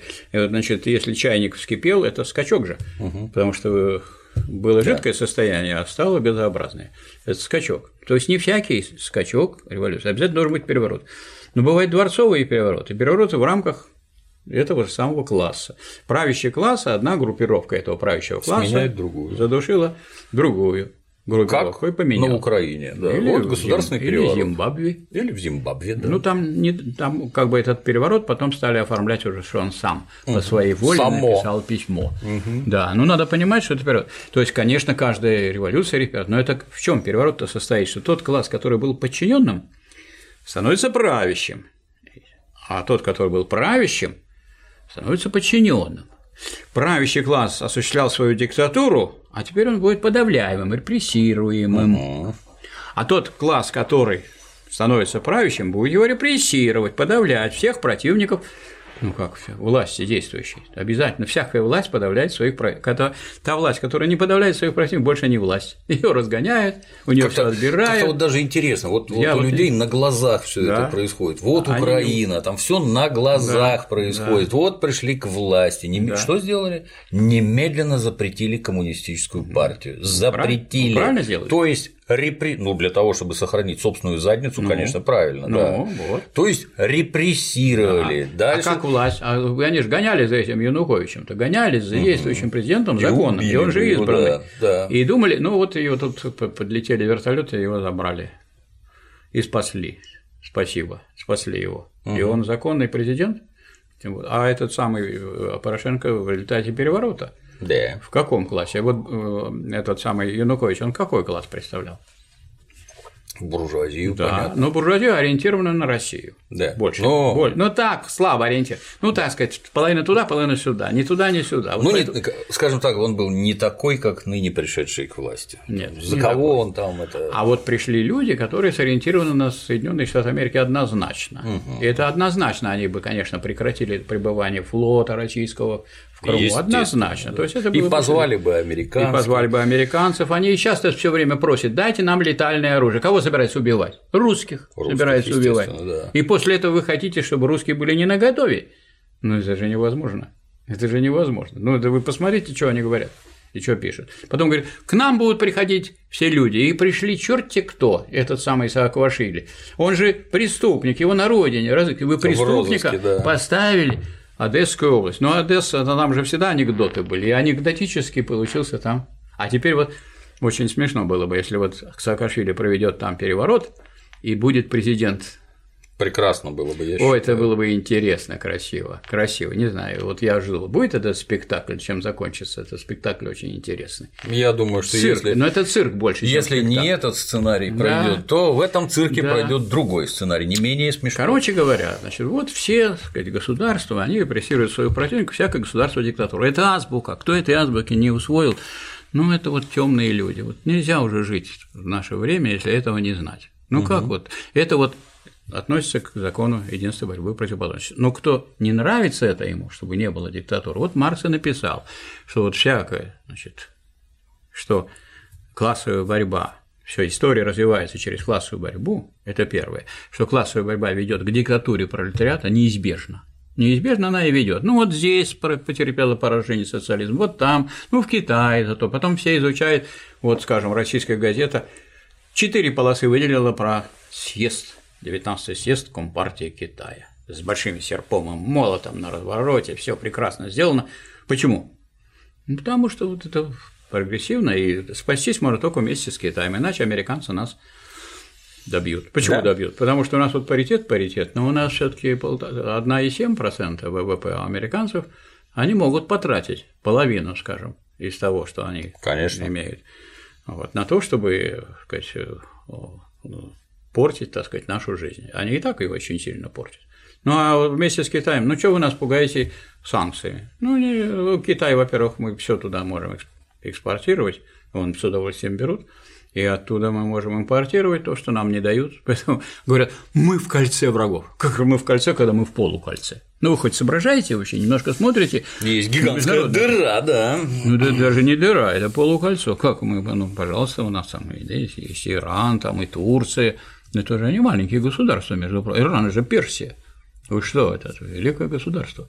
90 Древнее. миллионов человек, если я правильно Да, помню. да, а вы, вы в одном Вьетнаме 90 миллионов. И в Я Вьетнаме 90. видел, встречался товарищ наш Медведев, а, руководитель государства диктатуры буржуазии с генеральным секретарем Компартии Вьетнама. А что его туда привело? Как что? Жить хочется? Хочется. Хотите жить? Идите туда, потому что а вас там э, понятно, что при социализм не чреват войнами. Империализм чреват войнами. А вот коммунистический Китай напал на коммунистический Вьетнам, вы помните такое? Как объясним? Это объяснить тем, что они, во-первых, один не вполне коммунистический, второй не вполне коммунистический. И Китай в переходном периоде там 45% частный капитал и 55% госсектор социалистический. А Вьетнам, у него вообще юг весь был капиталистический. И сам Вьетнам тоже в переходном периоде, он тоже, а если он в переходном периоде, там есть там и капиталистическое, и, ну, они немножко между собой подцапались и перешли. А что, мы на Даманском не подцапались? Ну, у нас-то вообще все плохо. А мы же после этого было. дружим. Ну, сейчас пытаемся. Тут, Нет, кстати, очень смешно. А, а вы знаете такую дружбу без драки? Нет. Настоящую дружбу. Нет. Иногда люди подерутся и потом дружат уже. Да. Ну, поэтому я не думаю, И что бывает дружат, подерутся, а потом опять. дружат. опять дружат. Да. А бывает разведутся, вот муж с женой, сегодня я слышал как раз, жена этого самого рассказывала одного из известных деятелей культуры, что он ее бил, а она с него развелась с ним, а потом подала заявление снова и снова, они живут хорошо.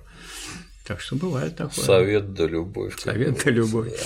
Вот, так что как-то вот если кто-то понимает закон единства борьбы противоположностей, а вдруг вот мы сейчас вот вам что-то не понравится, что я скажу, а вы вот этой вот ну, кружками раз по голове.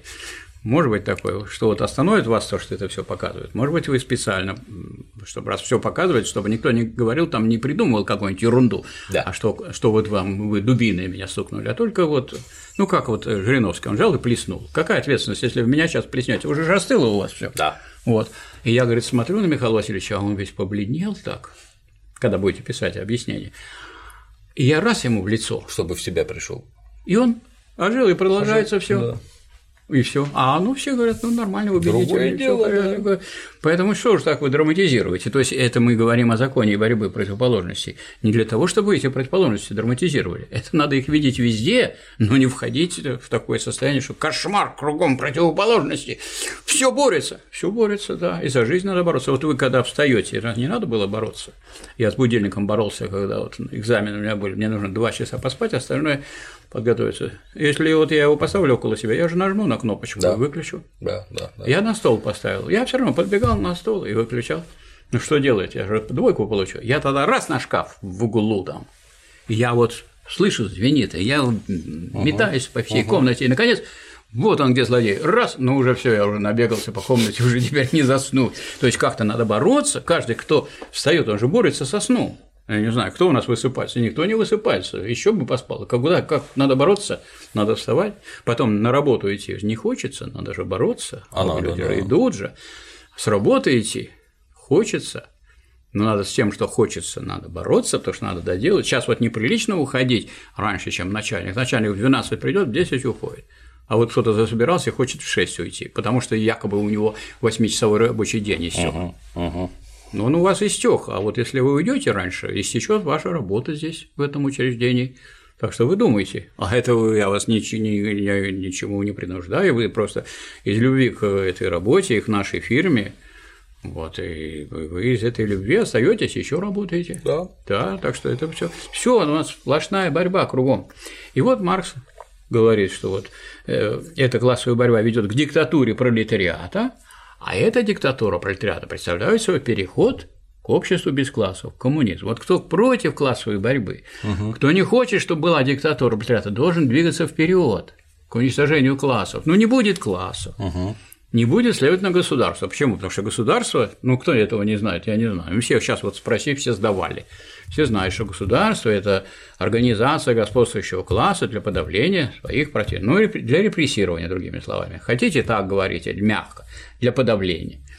Хотите Правдиво. другого. Для Да. репрессирования. Для репрессирования своих противников.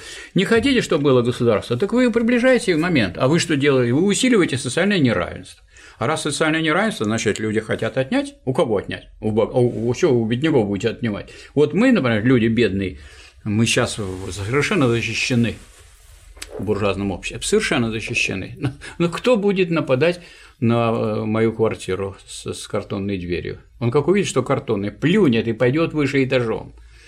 Потом у меня нету этого решетки на окнах. Ну что к этим людям? Кондиционер не висит. А этот не висит, вот этот круглый антенна не висит. Антенна, да. Ну что туда, что к этим? Ну сейчас же эти все, которые киллеры, они же серьезные люди. Они сначала изучат, посмотрят, вы не руководитель какой-нибудь фирмы, а сколько у вас какая собственность, тем более все это доступно Ну, теперь. хоть понятно, что грабить, да.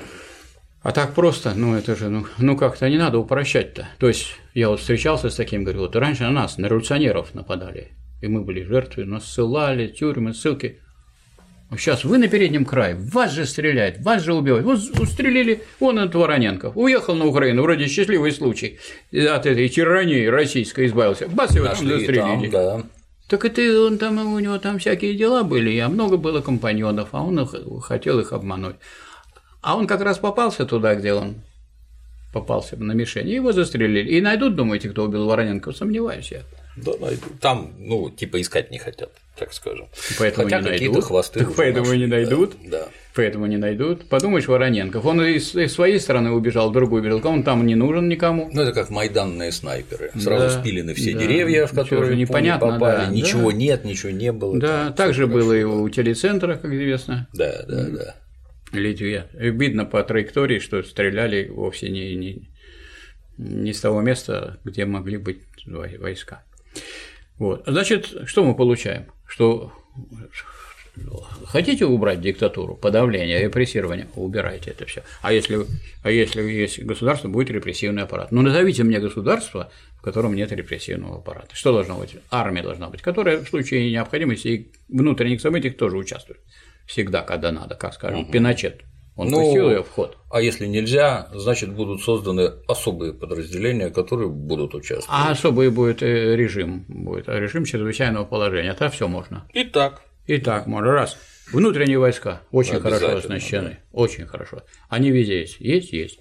Ну, а как вы думаете? Ну, само собой, еще есть. И, сказать, МВД это само собой и так далее. То есть это есть в каждом государстве. А их функция подавлять. Подавлять. И удивляются, мы должны выступать против репрессий. Ну как вы выступаете? Вы за репрессии выступаете. Вот э, Навальный, он выступает, во-первых, за репрессии. То есть он за, за государство современное. Он хочет его освободить от э, коррупции. хочет, будем поверим его, что хочет.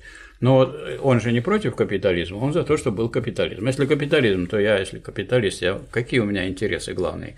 Я должен Личное свои интересы защищать или да. общественные? Личное обогащение. Личные. А так если я должен защищать личные интересы, я принципиальный человек, я буду. У нас сейчас какой принцип в нашем обществе, социали... капиталистическом? Принцип приоритета личных интересов. Я стал министром, как Улюкаев. Что я должен делать? Набивать себе карманы. 4 кило колбасы и 2 миллиона да, баксов. и Будьте там, любезны. ну да, мы знаем, что у него там 500 с лишним миллионов нашли дома. И плюс 2 этих, плюс миллион долларов на, на счетах и еще 24 участка. Поэтому можно Не это дотягивает до Захарченко. за скобки это убрать его, не дотягивает. Нет, но он принципиальный человек. Но если он министр, Да. если принцип у нас личное обогащение, Да. ну каждый министр, ну кого ни, ни копни, тоже обнаружишь. Но не бедные же это люди. Самый бедный, наверное, Владимир Владимирович. Смотришь, просто даже жалко президента, потому что как берут эти все активы, а, кстати, в активы собственность э, на средства производства не раскрывается. Там же только какая у вас есть земельный участок какой, какая зарплата и какое, сказать, э, какая недвижимость. Все. Грамотно. Все. Грамотно, да. А если у меня собственность на 24 миллиарда завод, это показывается вот в этих информации. Не интересовался. В декларациях, нет? Интересно узнать такое, да. А не, не, это не надо. Не надо, потому что. А я пока вот сейчас на государственной службе, я это передал в управление, допустим, вам. А вы пока получаете большую зарплату, о которой мы договорились, такая там миллионы. Да. А потом, когда я закончу государственную службу, у меня уже не 15 миллиардов, а 20 миллиардов. У нас под боком есть замечательное Вот. капиталистическое государство Швеция. Да. В этой Швеции, вот мы с вами соседи, например, там Да. распространена следующая вещь, поскольку там вообще все перечислено. Вы купили новый автомобиль Volvo, а я в налоговую пишу, что-то вот тут сосед мой, Михаил Васильевич, разжился новым Volvo. Будьте любезны мне налоговую декларацию подгоните, пожалуйста, я хочу ознакомиться. На какие шиши Михаил Васильевич это купил? И присылают В общем, я чувствую, вы за репрессии, Дмитрий. так точно, да. Это И вот я ознакомился, ну и тут два варианта. Либо я вижу, что все совершенно справедливо, и Вольво куплена на нужные деньги, на заработанные, либо откуда-то непонятно Значит, взялось. Дмитрий я и решил, тогда вас я решил- я решил продать свою эту домик Да и купить расскажу. в другом месте, чтобы не было рядом с вами. А там все такие. Все такие как Да расскажу, кошмар. да, да а говорят, расскажу. в Швеции хорошо живется. Да невозможно там жить. Отлично, но не всем. И непонятно как, Да. этого не видят. И вот в соответствии с этим ты категорически не должен ничего выпячивать, никакое благосостояние, никакие деньги вообще, потому что это окружающих бесит, им не нравится, когда кто-то лучше, все должны быть одинаковые, и мы за этим проследим с помощью органов государственной власти. Да вот в ближайшей Финляндии. Вот, э, разве можно сравнить богатство Финляндии и богатство, допустим, вот в курортном районе Санкт-Петербурга? У нас А. такие здания, дворцы, а туда как заедешь, какие заборчики? Такие заборчики, причем не закрытые. Или просто яблони стоят, вы можете, вот вы хотите, которые валяются, можете и сорвать. Никто у вас ничего слова вам не скажет. Все, все примерно. Ну и дома самые такие простые. Вот Финских пограничников Да. Приводит в бешенство, например, автомобили, на которых русские Да. заезжают в Финляндию. Ужас. Они живут очень и очень скромно, эти финны, в приграничных деревнях, а тут такое. Вот. Теперь, э, Дмитрий Ильич, я хотел бы поставить вопрос, что вот у нас неправильно понимают борьбу классовую вообще. Понимают, если вот у нас борьба, так она против. Это неправильно. Если борьба, то она за. За что-то. За что-то. Но если у нас не совпадают интересы, то я за свое, вы за свое, а если вы мне мешаете, я начинаю бороться с вами вот в том пункте и по тем вопросам, в которых вы мне мешаете. А вы, поскольку вы тоже за свое, вы не против меня. У вас просто есть свои задачи, цели, интересы. А тут я стою у вас на пути. И тогда вы начинаете со мной бороться. Да. Все-таки надо видеть главное. Главное в борьбе классовой не борьба против какого-то класса. Вот хотя вот эти все классы репрессировали, о которых мы говорили, своих противников, но они-то, между прочим, феодалы прогрессивнее были, они ведь развили производительные силы. Тогда начала промышленность развиваться, и благодаря вот тому, что начало развиваться при феодализме, как писал Маяковский, город грабил, греб, гробастал, г- глыбил пузо касс, и у станков худой и горбастый стал рабочий класс. Это уже было при феодализме. Вот у Ленина есть книга «Развитие капитализма в России». Он показал, Дискутировали, дескать, Россия пойдет своим путем, капитализма не будет. Ленин показал, что у нас развивается капитализм, уже развился, уже у нас империализм переходит. Уже в начале 20, 20 века у нас был империализм. Это все, а еще феодализм ведь существовал. У нас еще у власти феодалы стояли. Феодалы, между прочим, в лице царя отменили крепостное право. Они, правда, экономически ничего не отменили, потому что землю они забрали, и крестьянин не мог шагу шагнуть, не заплатив помещику или не работали. его в ипотеку тогдашнюю. Да, но э, отменили же крепостное право. А вот американцы э, рабовладение отменили годом позже. Мы намного более прогрессивная страна, чем вот Соединенные Штаты Америки. Чем там им гордиться? У нас уже следующая фаза была. Мы уже крепостничество убрали, а те еще никак с рабовладением. И демократическая партия, правильно у нее победил Трамп, потому что демократическая партия была партия рабовладельцев, когда была война севера против юга, а республиканская партия, хоть про нее и говорят, что она хуже, Угу. Но она была партией вот капиталистов Севера, которые боролись против. У него заслуги есть в борьбе с рабовладением. А вот Трамп, он как бы представитель этой цепочки, этой линии. Ну, вот что-то в этом есть и положительное. Что-то есть же положительное у него. Безусловно. Ну, не только вот всякие глупости одной, вот тоже есть что-то хорошее. Так вот, я думаю, что достаточно сформулировать, чтобы с этим не, уже не спорить, не возражать, что каждый класс борется за свои интересы. Если ему кто-то мешает, он начинает с этим бороться. Вот боролся, боролась буржуазия за свои интересы. В борьбе за свои интересы она развивала производительную силу, она создала фабрики и заводы, она обеспечила развитие экономики. На каком месте была царская Россия, в капиталистической в смысле экономики, но и феодальная еще по устройству в 13 году. Она была на пятом месте в мире. А на каком месте сейчас буржуазная Россия? Тогда была в десятке, выходит, даже в пятерке. Я вчера Сколько? посмотрел специально, вот посмотрел, я знал, что примерно 2% мирового Вот свежие данные такие, на 16 год, 1,7. 14 место. 14 место. Мало. А почему мало? Так это понятно, потому что та буржуазия была та, которая из передовых феодалов, из купцов, из изобретателей, из техников, из организаторов производства. А это буржуазия из подпольных миллионеров Корейка, из жуликов всяких, махинаторов. Из кого? В основном. Поэтому эта буржуазия никак не... Она вот свое зато, вот поэтому она все, все время скатывается на то, чтобы там вот представители ее или перезахоронить, или переименовать. Вот чем вам не понравилась улица Салтыкова-Щедрина? Кирочный теперь. Салтыков-Щедрин слишком критиковал власть, правда? Чем Гоголь провинился? Гоголь, потому что он затмил эту морскую, малую, а там еще большая морская. Счастье наступило сразу. А Герцен вам чем? Чем? Для меня это загадка всегда. Ну как загадка? Для меня ну, загадка. Да как загадка? Люди больше ничего не умеют, Дмитрий Ильич. Ну это же трудно что-то хорошее сделать, трудно. Хорошее, особенно после советского строя сделать что-то хорошее совсем трудно, потому что, ну, взяли и разделили. Вот что делали коммунисты, большевики? Они собирали средства производства, соединяли и на общее благо. А эти вот умеют только отнять и разделить. Большевики отнять и разделить только в одном случае использовали. Отнять у помещиков, что должна была сделать буржуазия, она российская не сделала, из-за нее, из-за этой российской буржуазии реакционной, она и тогда была реакционной в России, она гнала народ на войну, вместо того, чтобы прекратить войну, отнять у э, феодалов землю, это чисто буржуазная задача, и разделить ее, это тоже чисто буржуазная задача. А вот то, что делали большевики уже свое, это коллективизация, это другое. Это вот это да, это вот собрать эту частную собственность в одно. И у капиталистов отнимали, ну не все же отнимали. У нас же был частный капитал, у нас был целый сектор частного капитализма.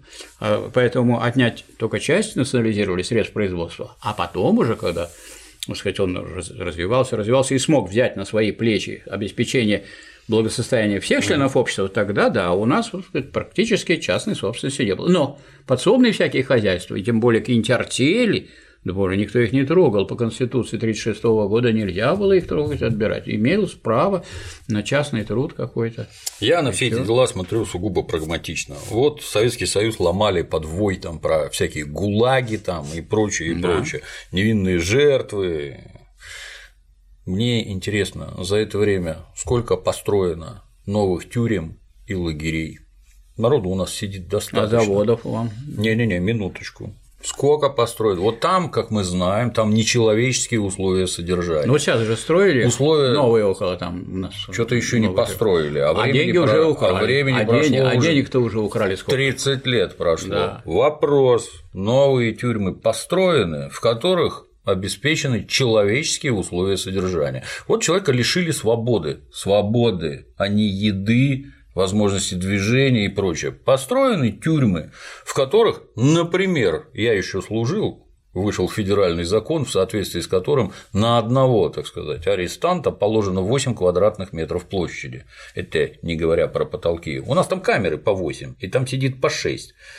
Построены такие тюрьмы. Может, там вентиляция какая-то, минуточку, спортивный кружок, где он может поддерживать себя в надлежащем этом физическом состоянии, профессионально-техническое обучение, в ходе которого он выйдет из тюрьмы через свои там 5 лет квалифицированным специалистом, рабочие места, может, там организованы, что у вас в зонах происходит, ну, кроме лесоповала, что у вас там происходит, что они вообще делают, хоть что-то сделано? Нет, Дмитрий но зато мне все время рассказывают про жертвы ГУЛАГа, Да, ну, Дмитрий проехали Юрьевич, уже, Поскольку проехали. промышленность разрушалась в 90-е годы и до сих пор не восстановлена до того же уровня, так, потому что станкостроение почти на нуле, есть только одно крупное предприятие «Стан», которое выпускает станки.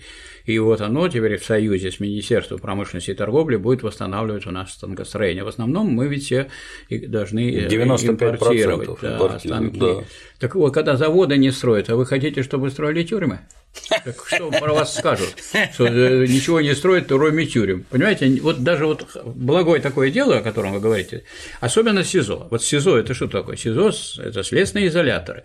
Там сидят, между прочим, неприговоренные к какому-то тюремному заключению. Это как свободные люди, ну, которых временно как бы до суда. Но до суда они там могут просидеть где-нибудь два с половиной года. Нормально эти два. могут просидеть. И условия в тюрьмах, даже в нынешних, лучше, чем в этих самых СИЗО. Вот у нас какие? Вот женское и детское СИЗО – это у Финляндского вокзала, вот у улицы Лебедева. А есть э, – это одни кресты, а вторые кресты – это значит, на набережной. Ну, все это старые. Вот э, и заводы старые у нас. Старые уничтожаются, а тюрьмы не уничтожаются, уничтожаются только заводы. Поэтому вот хоть это тюрьмы сохраняются, и то хорошо.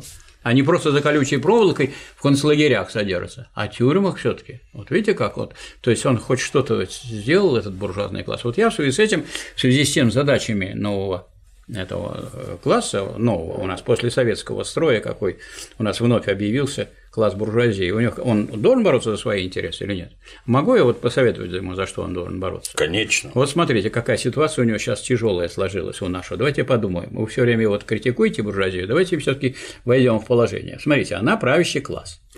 Правящий класс, кроме подавления там вот всяких выступлений, на которые опять средства надо тратить, в том числе и на Минобороны, на прокуратуру, на суды, и вы еще предлагаете на тюрьмы, но он должен вообще думать о развитии России, если он правящий класс в России. Вот я что-то не слышал от всяких кандидатов, и вообще не обсуждается эта тема сейчас. Надо и обсуждать, что нужно сделать для развития России. Так, для развития России что нужно сделать? Поднять производство. Значит, что, как обстоит дело с этим? Тоже об этом мало говорят, давайте мы констатируем, что есть. Значит, темпы роста, самые последние данные на данный момент – ноль. Вот это, говорят, цифровая экономика – ноль, ноль, ноль, ноль, цифровая экономика. То есть это все разговоры про цифровую, когда у вас ноль, темпы роста, производительность труда – ноль. Так, заработная плата народа. 92,5% в 2016 году от э, уровня 2013 года. Небогато. Доход на реальный, это реальная зарплата, реальный доход гражданина 90,5% от уровня 2013 года. Три года идет снижение. Значит, за три года снижение на 10% реальных доходов трудящихся. И что, вот вы правящий класс. Вот при владельцев рабы жили все-таки лучше, лучше и лучше. Не так? Ну, лучше жили. Я там не жил, не знаю. А как вы думаете? Ну какой? Не дураки же рабовладельцы. Они что хотят? Они тоже подавляли восстание рабов, но они понимали, что если вы сделаете нечеловеческие условия, да люди пойдут, лучше умру, но говорит, голову проломлю этому рабовладельцу. Старались. Угу. Крепостные крестьяне. Но они же потом уже при. Они даже свое могли э, товарное зерно продавать при феодализме. Вот уже в 19, у нас в 19 веке, в начале 20-го они уже требовали, дайте нам только вот, дайте нам только нашу землю и все, и ничего не надо, мы все сделаем. Ну, а у нас что получается? Вот пришла власть, вы же пришла власть, а почему не делаете? И второе, вот построили у нас заводы новые, а вы говорите, что заводы они строят. Он говорит, вот при Сталине, ужасное было время, строили каждый все время заводы, заводы, заводы, заводы. А тут не строят и не строят. Строят, но мало. Очень мало. Очень Я, например, мало. знаю один построенный завод стекольный бутылочного стекла у нас в Кингисепп, в Кингисеппе, под Кингисеппом. Вот. А так вообще очень мало. Просто взяли бы их, быстро вышел кто-нибудь из руководителей и сказал, допустим, э, глава правительства сказал, мы построили. Ну, что вы построили? Ну, построили космодром, это построили. Но сколько там, так столько разворовали там. Ну ладно, построили все равно космодром. Вот построили, можем. Но это не завод. А заводы, ну, вот был ЗИЛ, там было 120 тысяч рабочих. Где ЗИЛ? Территория ЗИЛа осваивается. Был Красный Выборжец. Территория Красного Выборжца осваивается. Мы с вами сидим. А мы здесь На тоже территории Красного треугольника Красный тоже всё освоено. Осва- Нет, еще там целый план есть большой еще. Очень много пустует. Я надо к тому, осваивать. что изделие осваивать. номер один, многие знают только про Да. изделие номер два, Да. а изделие номер один противогаз. Здесь что-то как-то больше не производится. Да, вот, вот такая ситуация. Так вот, что надо делать? Значит, если бы наши… а Почему буржуазия наша не знать? Потому что она не прогрессивная. А почему она не прогрессивная? А потому что у нас произошла реставрация буржуазного строя после более передового. А если она у вас реставрированный капитализм, то он как бы потертый такой пиджак уже, реставрированный. То есть реакционный соци- капитализм у нас. Был прогрессивный капитализм. Капитализм, молодые года, Маяковский говорил, был ничего, деловой, парнишка. Споро работал, не боялся тогда, что у него от работы засолится манишка, а потом он обдрюск и обдряб. И лег в историю на пути в мир, как свою кровать. Его не объехать, не обойти, единственный выход – взорвать. Ну, это ну, Маяковский это все изучил. Ну, все сейчас в стадии империализма. Так вы какой капитализм создали, который э, развивает производство, в погоне за прибылью, в погоне за прибылью. Почему? Потому что главная цель капиталиста, который является персонифицированным капиталом, самовзрастание капитала, увеличивать его, а у нас самоубывание. У нас сокращается производство, крупные производства меньше, меньше, меньше, а маленькие производства просто захлопываются. И вот его поддерживает мелкий бизнес, а он умирает. Он может выжить, когда, когда он не может сам по себе существовать. И вот его нужно организовывать, нужно он встраиваться должен в кооперацию и так далее. Что происходит? Поэтому вот э, хочется рассказать нашим товарищам капиталистам некоторые азы из политэкономии, потому что политэкономия – тоже наука. И она была создана еще в буржуазное время. И вообще создателем теории стоимости являются буржуазные экономисты Адам Смит и м, Рикардо, ну, Мальтус немножко. И вот э, эта политэкономия, она воспринята была Марксом в той части, которая касается теории стоимости, и он только рассмотрел там разные варианты э, развития и обогащения. Ну, странно было бы при капитализме выступать против обогащения. Капитализм идет, капиталист должен обогащаться. Как обогащаться? Надо повышать производительность труда и повышать заработную плату рабочим. Если вы производительность труда будете повышать быстрее, чем повышается зарплата рабочим, то на единицу продукции зарплаты будет все меньше и меньше. Это понятно, да? За одно и то же время я плачу ту же самую э, повышенную зарплату и увеличенное количество продукции, но раз количество продукции быстрее растет, чем зарплата, то, соответственно, на единицу продукции издержки, зарплатные издержки в издержках производства Корову надо меньше кормить и чаще доить. Да, нет, больше кормить, если больше кормить, если она приносит больше молока и быстрее растет производство молока, чем прибавка это корма. Шутка противоположная. Это шутка, это не шутка, это то называется абсолютная прибавочная Точно, стоимость. да. Вот эта шутка ваша, потому что вот это рассмотрено в капитале, в главе относительная и абсолютная прибавочная стоимость. Говорит, можно увеличивать рабочий день или уменьшать зарплату. Тогда прибавочная стоимость возрастает. Вот, например, один из прошлых кандидатов в президенты, Прохоров, он же предлагал сделать 6-часовую рабочую неделю, 12-часовой рабочий день. А, да. Предлагал. Он, э, думаете, он предлагал, потому что он говорит, все равно есть такая реальность. Наверное, у него на предприятиях такая реальность, Да, да, он по да, 12. да, да. Но ему просто не хочется сверхурочные платить. Вот если бы это было как бы нормой, да. то свер- сверхурочные не надо платить. А сейчас приходится за первые полтора часа, ой, за первые два часа в полтора раза больше платить, а за следующие часы два раза надо больше платить, чем за урочные часы. Вот если сделать 60-часовую рабочую неделю, то не подать все эти сверхурочные, как хорошо. Но не прошло у него. Вот это вот пример, что вот хотят они вот все таки за счет просто того, чтобы втоптать уже, так сказать, в, э, в асфальте рабочий класс, народ, все у него от- и так отбирается, еще его и через цены отбирается, вот туда это делать. И что делают? А вы повышаете зарплату? Вот это вот была абсолютная прибавочная стоимость, то, что сейчас делается. То есть уменьшение зарплаты реальной и, соответственно, увеличение прибыли. И прибыль улучшается. И это вот э, реализовывается. У нас прирост за 2016 год долларовых миллионеров 10%, а долларовых миллиардеров 11%. Неплохо. Так если у нас нулевые темпы роста, Мгм. За счет чего это образуется? Ну, это всем, я думаю, понятно, счет чего. Если у вас нулевые темпы роста, то, следовательно, вот эти миллионеры и миллиардеры это просто вот собирают с этих людей посредством раскручивания инфляции. А а с помощью чего раскручивать инфляцию? Вот я вам что-нибудь сейчас продаю, а мне раз и налог на добавленную стоимость. Не так, что я вот буду платить налоги с, с прибыли, раз, и с доходов. А какие у меня доходы от собственности? Я дивиденды получил. Раньше 9% с них брали, была регрессивная система налогообложения. Сейчас тоже 13%. Если у меня завод, скажем, у меня 2 или 3 или 5 миллиардов, я собственник одного или двух, Пугачев был собственником Балтийского завода и Северной верфи. Ну, к примеру, вот он двух заводов, есть и другие такие же.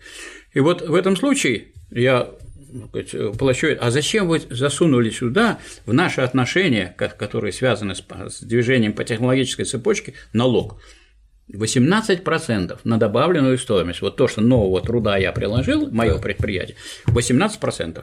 Так, а вы потом пошли и передали дальше по цепочке. Ну вот начнем с того, что чтобы получить ну, какую-то машину, надо сначала сделать, добыть уголь, это раз, уголь продаем, так, туда НДС. 18%, повышение сразу раз. Цены, потом, если вы кокс делаете, значит, кокс сделали 18%, потом вы кокс повезли на доменной, доменной печи, и там производится чугун, еще 18% НДС ну, на добавленную стоимость. Потом вы сталь делаете, еще 18%. Вот говорят, цены растут. Их цены не растут, цены повышают. Их повышают не просто, вот берут и повышают. Нет, налог установлен на добавленную стоимость, который гарантирует повышение, повышение, повышение. И потом выходит на объявление и говорит, ну, это у нас инфляция идет, ну, вот мы можем ее где-то на уровне 4%. А как же так у вас получается, если у вас прогрессивный строй? Вы же его вместо советского строя, вместо социализма. Мы верим, что он прогрессивный. Угу. Если он прогрессивный, то затраты должны идти вниз. Так, у нас людей, кстати, людей мы и видим, что меньше и меньше работает, а продуктов все равно больше делается. Людей даже завозим еще из других стран. Не хватает. Не да. хватает. Так, то как же так получается, что у вас затраты все растут? Да потому что затраты-то не растут труда, а, а забрать у народа можно. А путем вот таким. То есть это встроено прямо вот налогообложение, встроено в э, цепочку производственную, там, где ему вообще места нет. Вы сначала доведите до конца. Вот вы получили автомобиль или трактор, или экскаватор, и тогда возьмите с того с предприятия, на котором этот экскаватор изготовлен, возьмите с него налог, угу. на что? На прибыль, потому что прибыль у него. Так, если я капиталист, то если я одновременно там председатель совета директоров, так, или управляющий одновременно. Так возьмите с моих доходов, пусть они миллионные, но с них возьмите налог. С трудящихся это исправно берут 13%. Ну, возьмите. А почему не делаете, как, Соедин... как э, во Франции? Во Франции сколько берут э, с высоких доходов? 56,8%. Неплохо. Очень даже неплохо. И это неплохо, между прочим, для кого? Что для трудящихся они столько берут? Как вы думаете? Mm. Нет. Значит, получились меня 56,8%, я, потому что я миллиард получил. Оставили мне 56, 568 высчитали, а осталось 432. Вот это я могу поехать в Куршавель и размотать все. Угу. Но я уже могу разматывать с чувством того, что я-то стране помог, потому что да. большую часть отдал стране, все в порядке, все тут идут новые рабочие места и прочее. Наступает Новый год. Заказы государственные кому надо давать? Ну, мне надо давать, я же больше всех платил. Конечно. Знаете, если да, вы мало да, платили, вам никто не даст. Да. Я эти денежки и получу.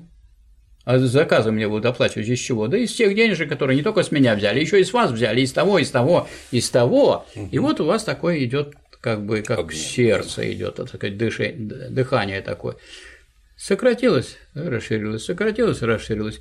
И я богатею, богатею, богатею. И что у нас? Не богатеют французские капиталисты.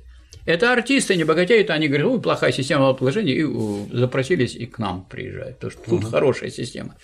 Для этого позора нигде нет в мире, нигде почти. Ну, еще вот какие-то два маленьких государства, у кого есть плоская система налогообложения. Везде прогрессивная. Но кто больше получает, естественно, больше он же платит, сам да. больше и платит, больше и процент.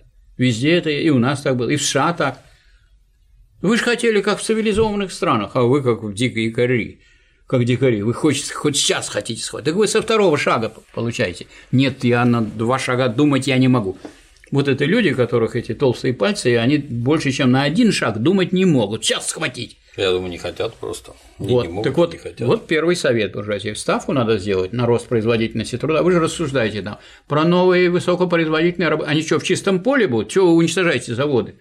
Так вы сюда устанавливаете новую технику.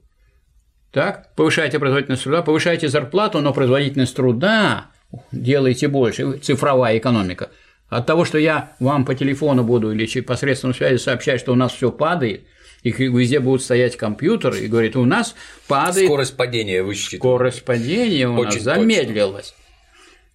Так вы используете все это, чтобы у вас станки с ЧПУ производились, и чтобы станки с ЧПУ стояли, не старые станки ржавые стояли, и чтобы не надо было напильники, напильниками ракеты подтачивать, чтобы они полетели. Вот этим займитесь. Вот чем должна заниматься буржуазия. Прогрессивная, если она прогрессивная. Вы хотите быть прогрессивными, мы за. А все за, и рабочий класс за, ну и рабочий класс против развития производства. Это вот единство противоположностей. У рабочего класса и буржуазии есть единство, если производство будет развиваться всем лучше.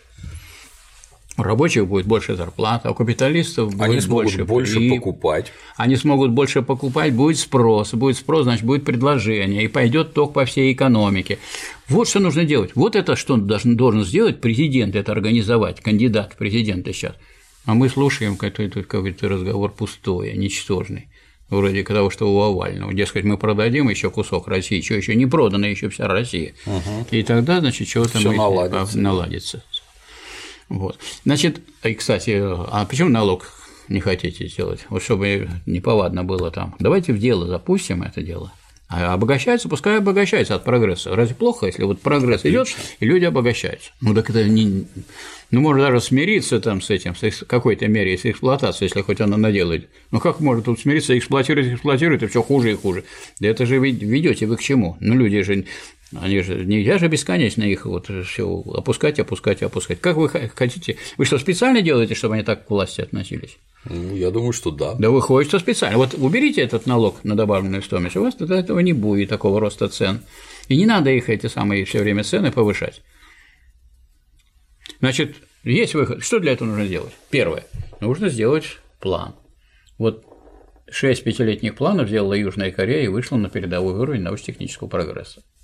Мы тоже в некоторых отраслях, там, рост технологий тоже на передовом Еще не все растеряли, да? Нет, не все, не все. Он в военном производстве там у нас есть, и там у нас есть планирование. Ну так вы сделаете план. Китай делает пятилетние планы? Конечно. Вот он очередной пятилетний план принял.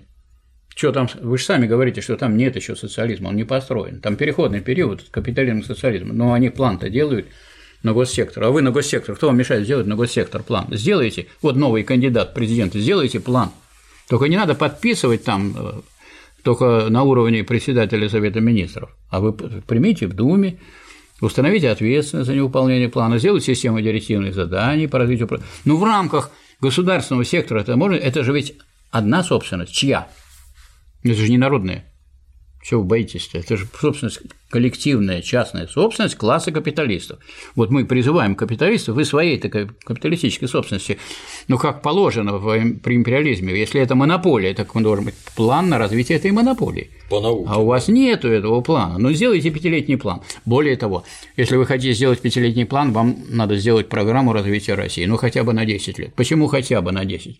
Во-первых, это будет больше, чем у Ленина был план Гайлурова. Вы же хотите критиковать Ленина? Да вместо того, чтобы заносить, выносить, вы сделаете план больше, чем на 10 лет. Вот еще никто не сделал. Никто не сделал больше. У нас пятилетние планы были, а на 10 лет Последний план был план Голдор. Ну, сделайте план. Это надо поручить Академии наук, которая соображает в этом деле. А что вы вместо этого сделали? Вы взяли и отняли у нее все институты. Вот новый избранный президент говорит, ну давайте вы там, это ФАНа, теперь считается учредителем, ну давайте запишем хоть и нас тоже в учредителя Академии наук, иначе вы нас вообще оторвали от от исследования, от науки, собственно. Вы что сделали? Хотели клуб ученых сделали? Сделали. А почему клуб? А потому что вы никакой государственной задачи не поставили перед Академией наук. Вот государственная задача. Дайте программу развития России. А внутри этой программы план. А за рамками ну, а я могу вам дать, если вы частный капиталист, могу вам дать задание? Не могу. Вы скажете, вы что? У меня частная собственность. А заказ? А заказ вы с удовольствием возьмете. Кто отказывается от государственных заказов? Бьются за них. Все устроили там конкурсы, все это набегают. Самое выгодное. А? Это самое, самое выгодное. выгодное. Кто нигде в мире не отказывается? Значит, государственный план на 5 лет, программа на 10 лет и заказы. И все начнут, ну, это капитализм, и у всех будет большая прибыль. Почему? Ну, потому что производительность труда у вас будет расти, зарплату тоже поднимайте, но производительность, я же не говорю, что вы же капиталисты, странно было бы, я сейчас бы начал капиталистам объяснять, давайте уменьшайте свою прибыль, ну, никто бы, это надо понимать, что это странные рекомендации, это вам не социализм, вы скажете, мы, не для этого они становились дорогой товарищ, так сказать, мы не для того становились капиталистами, чтобы не думать о своей, ну так вы и подумайте о своей прибыли, что если это у вас от относительная прибавочная стоимость. Если повышается производительность труда, быстрее зарплаты, и вы точно будет, она у вас будет вырастать. Что для этого нужно сделать? Что надо в план заложить? Надо в план заложить и в закон заложить, что вот амортизация должна быть не меньше, чем 10% в год. 10% обновления должно быть. Это вот должна быть такая норма. Угу. Тогда у вас самый старый парк будет десятилетний. Каждый год 10% должны заменить и поставить современную технику. Что такого тут непонятного? Ну и война, если так надо современные танки. Если Т-34, они превосходят немецкие. Если старые танки, то нас разбивают. Так вы и здесь. Вы что хотите? Санкции против нас? Так вы сделаете современное производство, в котором современные средства. О средствах производства молчат, о производительности труда молчат. Вот надо сделать план обновления. План обновления – это в структуре государственного плана государственных, а частные пусть тянутся за государственными. Это тоже частное, только коллективное частное. Угу, коллективное угу. частное же круче должно быть. Это же класс буржуазии в целом, он должен себя уважать, ну, уважайте себя. Так, э, Значит, 10% э, надо в закон, потому что напишут, что у нас 100 лет срок амортизации, пишут, чтобы все отправить в офшоры. Так вы оставьте это здесь и на, на то, чтобы заменить старую технику. И это идет в издержки производства, а вовсе не из прибыли. А то прибыль надувают теми деньгами, которые должны пойти в производство как амортизация. Дальше. Вы капиталист и капиталист. если я капиталист, что я должен сделать, когда закончится цикл производства? Получил прибыль, что я должен сделать, Дмитрий Юрьевич? Вот, вот скажи. Теряюсь. Так. Как? Я, я же хочу, хочу обогащаться. Убежать я... с деньгами? Не, я хочу обогащаться. Это я не такой дурачок, как куда-то бегать туда-сюда по миру. Я должен взять и увеличить свой производительный капитал. То есть я какую-то часть прибыли направляю в производство. Это называется норм. Вот эта доля прибыли, называется норма накопления. А сам процесс называется накопление. Я копить должен, но не так копить, как эти копили в средние века, копеечки собирать и складывать куда-то в сундук, а я должен средства производства наращивать да. и становиться все богаче, богаче и богаче. Так как это делается? Это я должен часть прибыли направлять в производство. Что значит направить на приобретение новой высокопроизводительной техники, потому что иначе что я вас буду призывать повышать производительность труда? Дескать, быстрее работайте. Давайте так, давай, быстрее. Это будет что? Интенсификация труда. А надо не интенсификацию труда, а интенсификацию производства. Для интенсификации производства купите станок. Не можете там купить, купите там. На Тайване купите, в Беларуси купите. Ну, или вот здесь поддержите свою. Но вы обновите. Так ну, если это государственный сектор, 80% на накопление, у вас сразу темпы подскочат, а не от амортизации подскочит. Вы же не будете старый станок 10% ставить, новый поставите. 10% нового, и каждый год 10% нового, и опять каждый раз. У вас а сейчас молчат, по образовательной сфере вообще все молчат. Молчат. Ну, что там говорить-то? А вот нечего говорить. Так это вот так капиталист, он должен развивать же, капитал – это сам возрастающая стоимость, а капиталист – это персонифицированный капитал. Вот это надо запомнить. Он должен не о себе думать, а о капитале. Как накопить, как много сделать, как стать богатым. Но что-то от того, что я у вас забрал что-нибудь в конкурентной борьбе, это, это один из приемов, а главное это производство. Вот в чем историческая миссия капитализма состоит в развитии производительной силы. Давайте выполняйте свою историческую миссию. Вы же пришли, и власть ваша, и власть ваша, и собственность у вас есть. В чем дело? Все у вас есть. Что вы так вы себе показываете никчемные, так вас прогонят тогда как класс. Так вы давайте работайте так, Дальше. Ну а если это частный капиталист, ну законом установить можно, что вы, раз вы капиталист, то вы накапливать должны не менее 60% прибыли. Получили прибыль 60%, у вас никто не отнимает, но вы в свое в свое вложите. Нет, я говорю, не хочу свое, хочу увезти за границу. И вот мы видим, что у нас говорят вывод денег из России. У Раши, говорит, вот э, э, три года назад было 500 миллиардов, а сейчас всего 300 миллиардов. И что это такое вообще? Так вы оставляете, если, значит, зарплату вы повышаете, деньги, значит, здесь остаются, uh-huh. они идут на спрос, на прочее. Uh-huh. Накопление прибыли тоже здесь. А вот оставшаяся часть – это святое. Вот там на оставшуюся хотите гуляйте, не надо даже критиковать, хотите прыгайте с военных кораблей там в него, хотите в Куршавель ездите, с кем угодно хотите, мы закроем глаза, но если вы что-то делаете, а вы ничего не делаете, а вы только… Ну где вот этого Прохорова ее мобиль? Хотел же автомобиль, который делается из частей. Нет, за рубль продал его.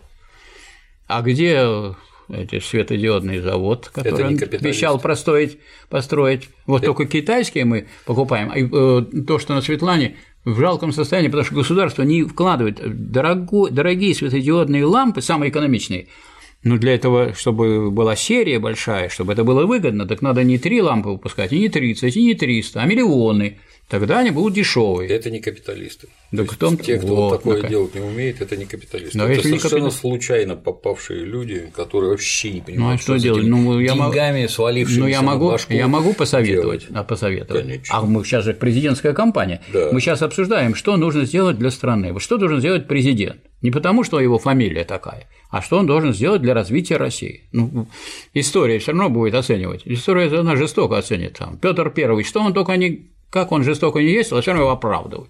Ивана Грозного оправдывают, говорят, что вы ставите им памятники? А кому ставить? А кому ставить? Хотелось бы узнать. Репрессированным? Да.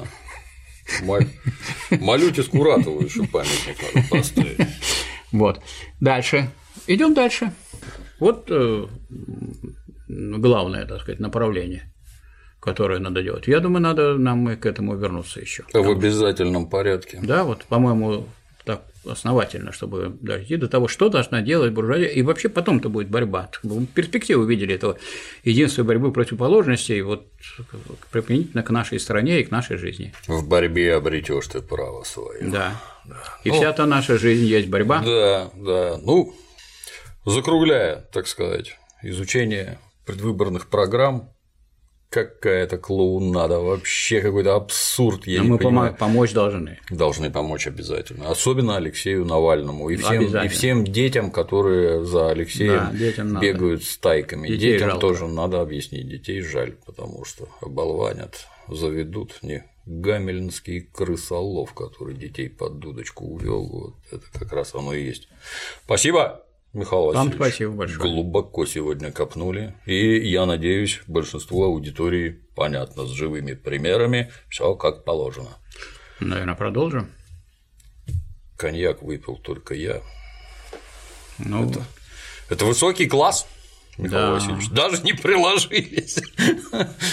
ну, я, Спасибо. по крайней мере, все видели, что я то, что говорил, говорил трезво. Да. Спасибо. Спасибо вам. А на сегодня все. До новых встреч.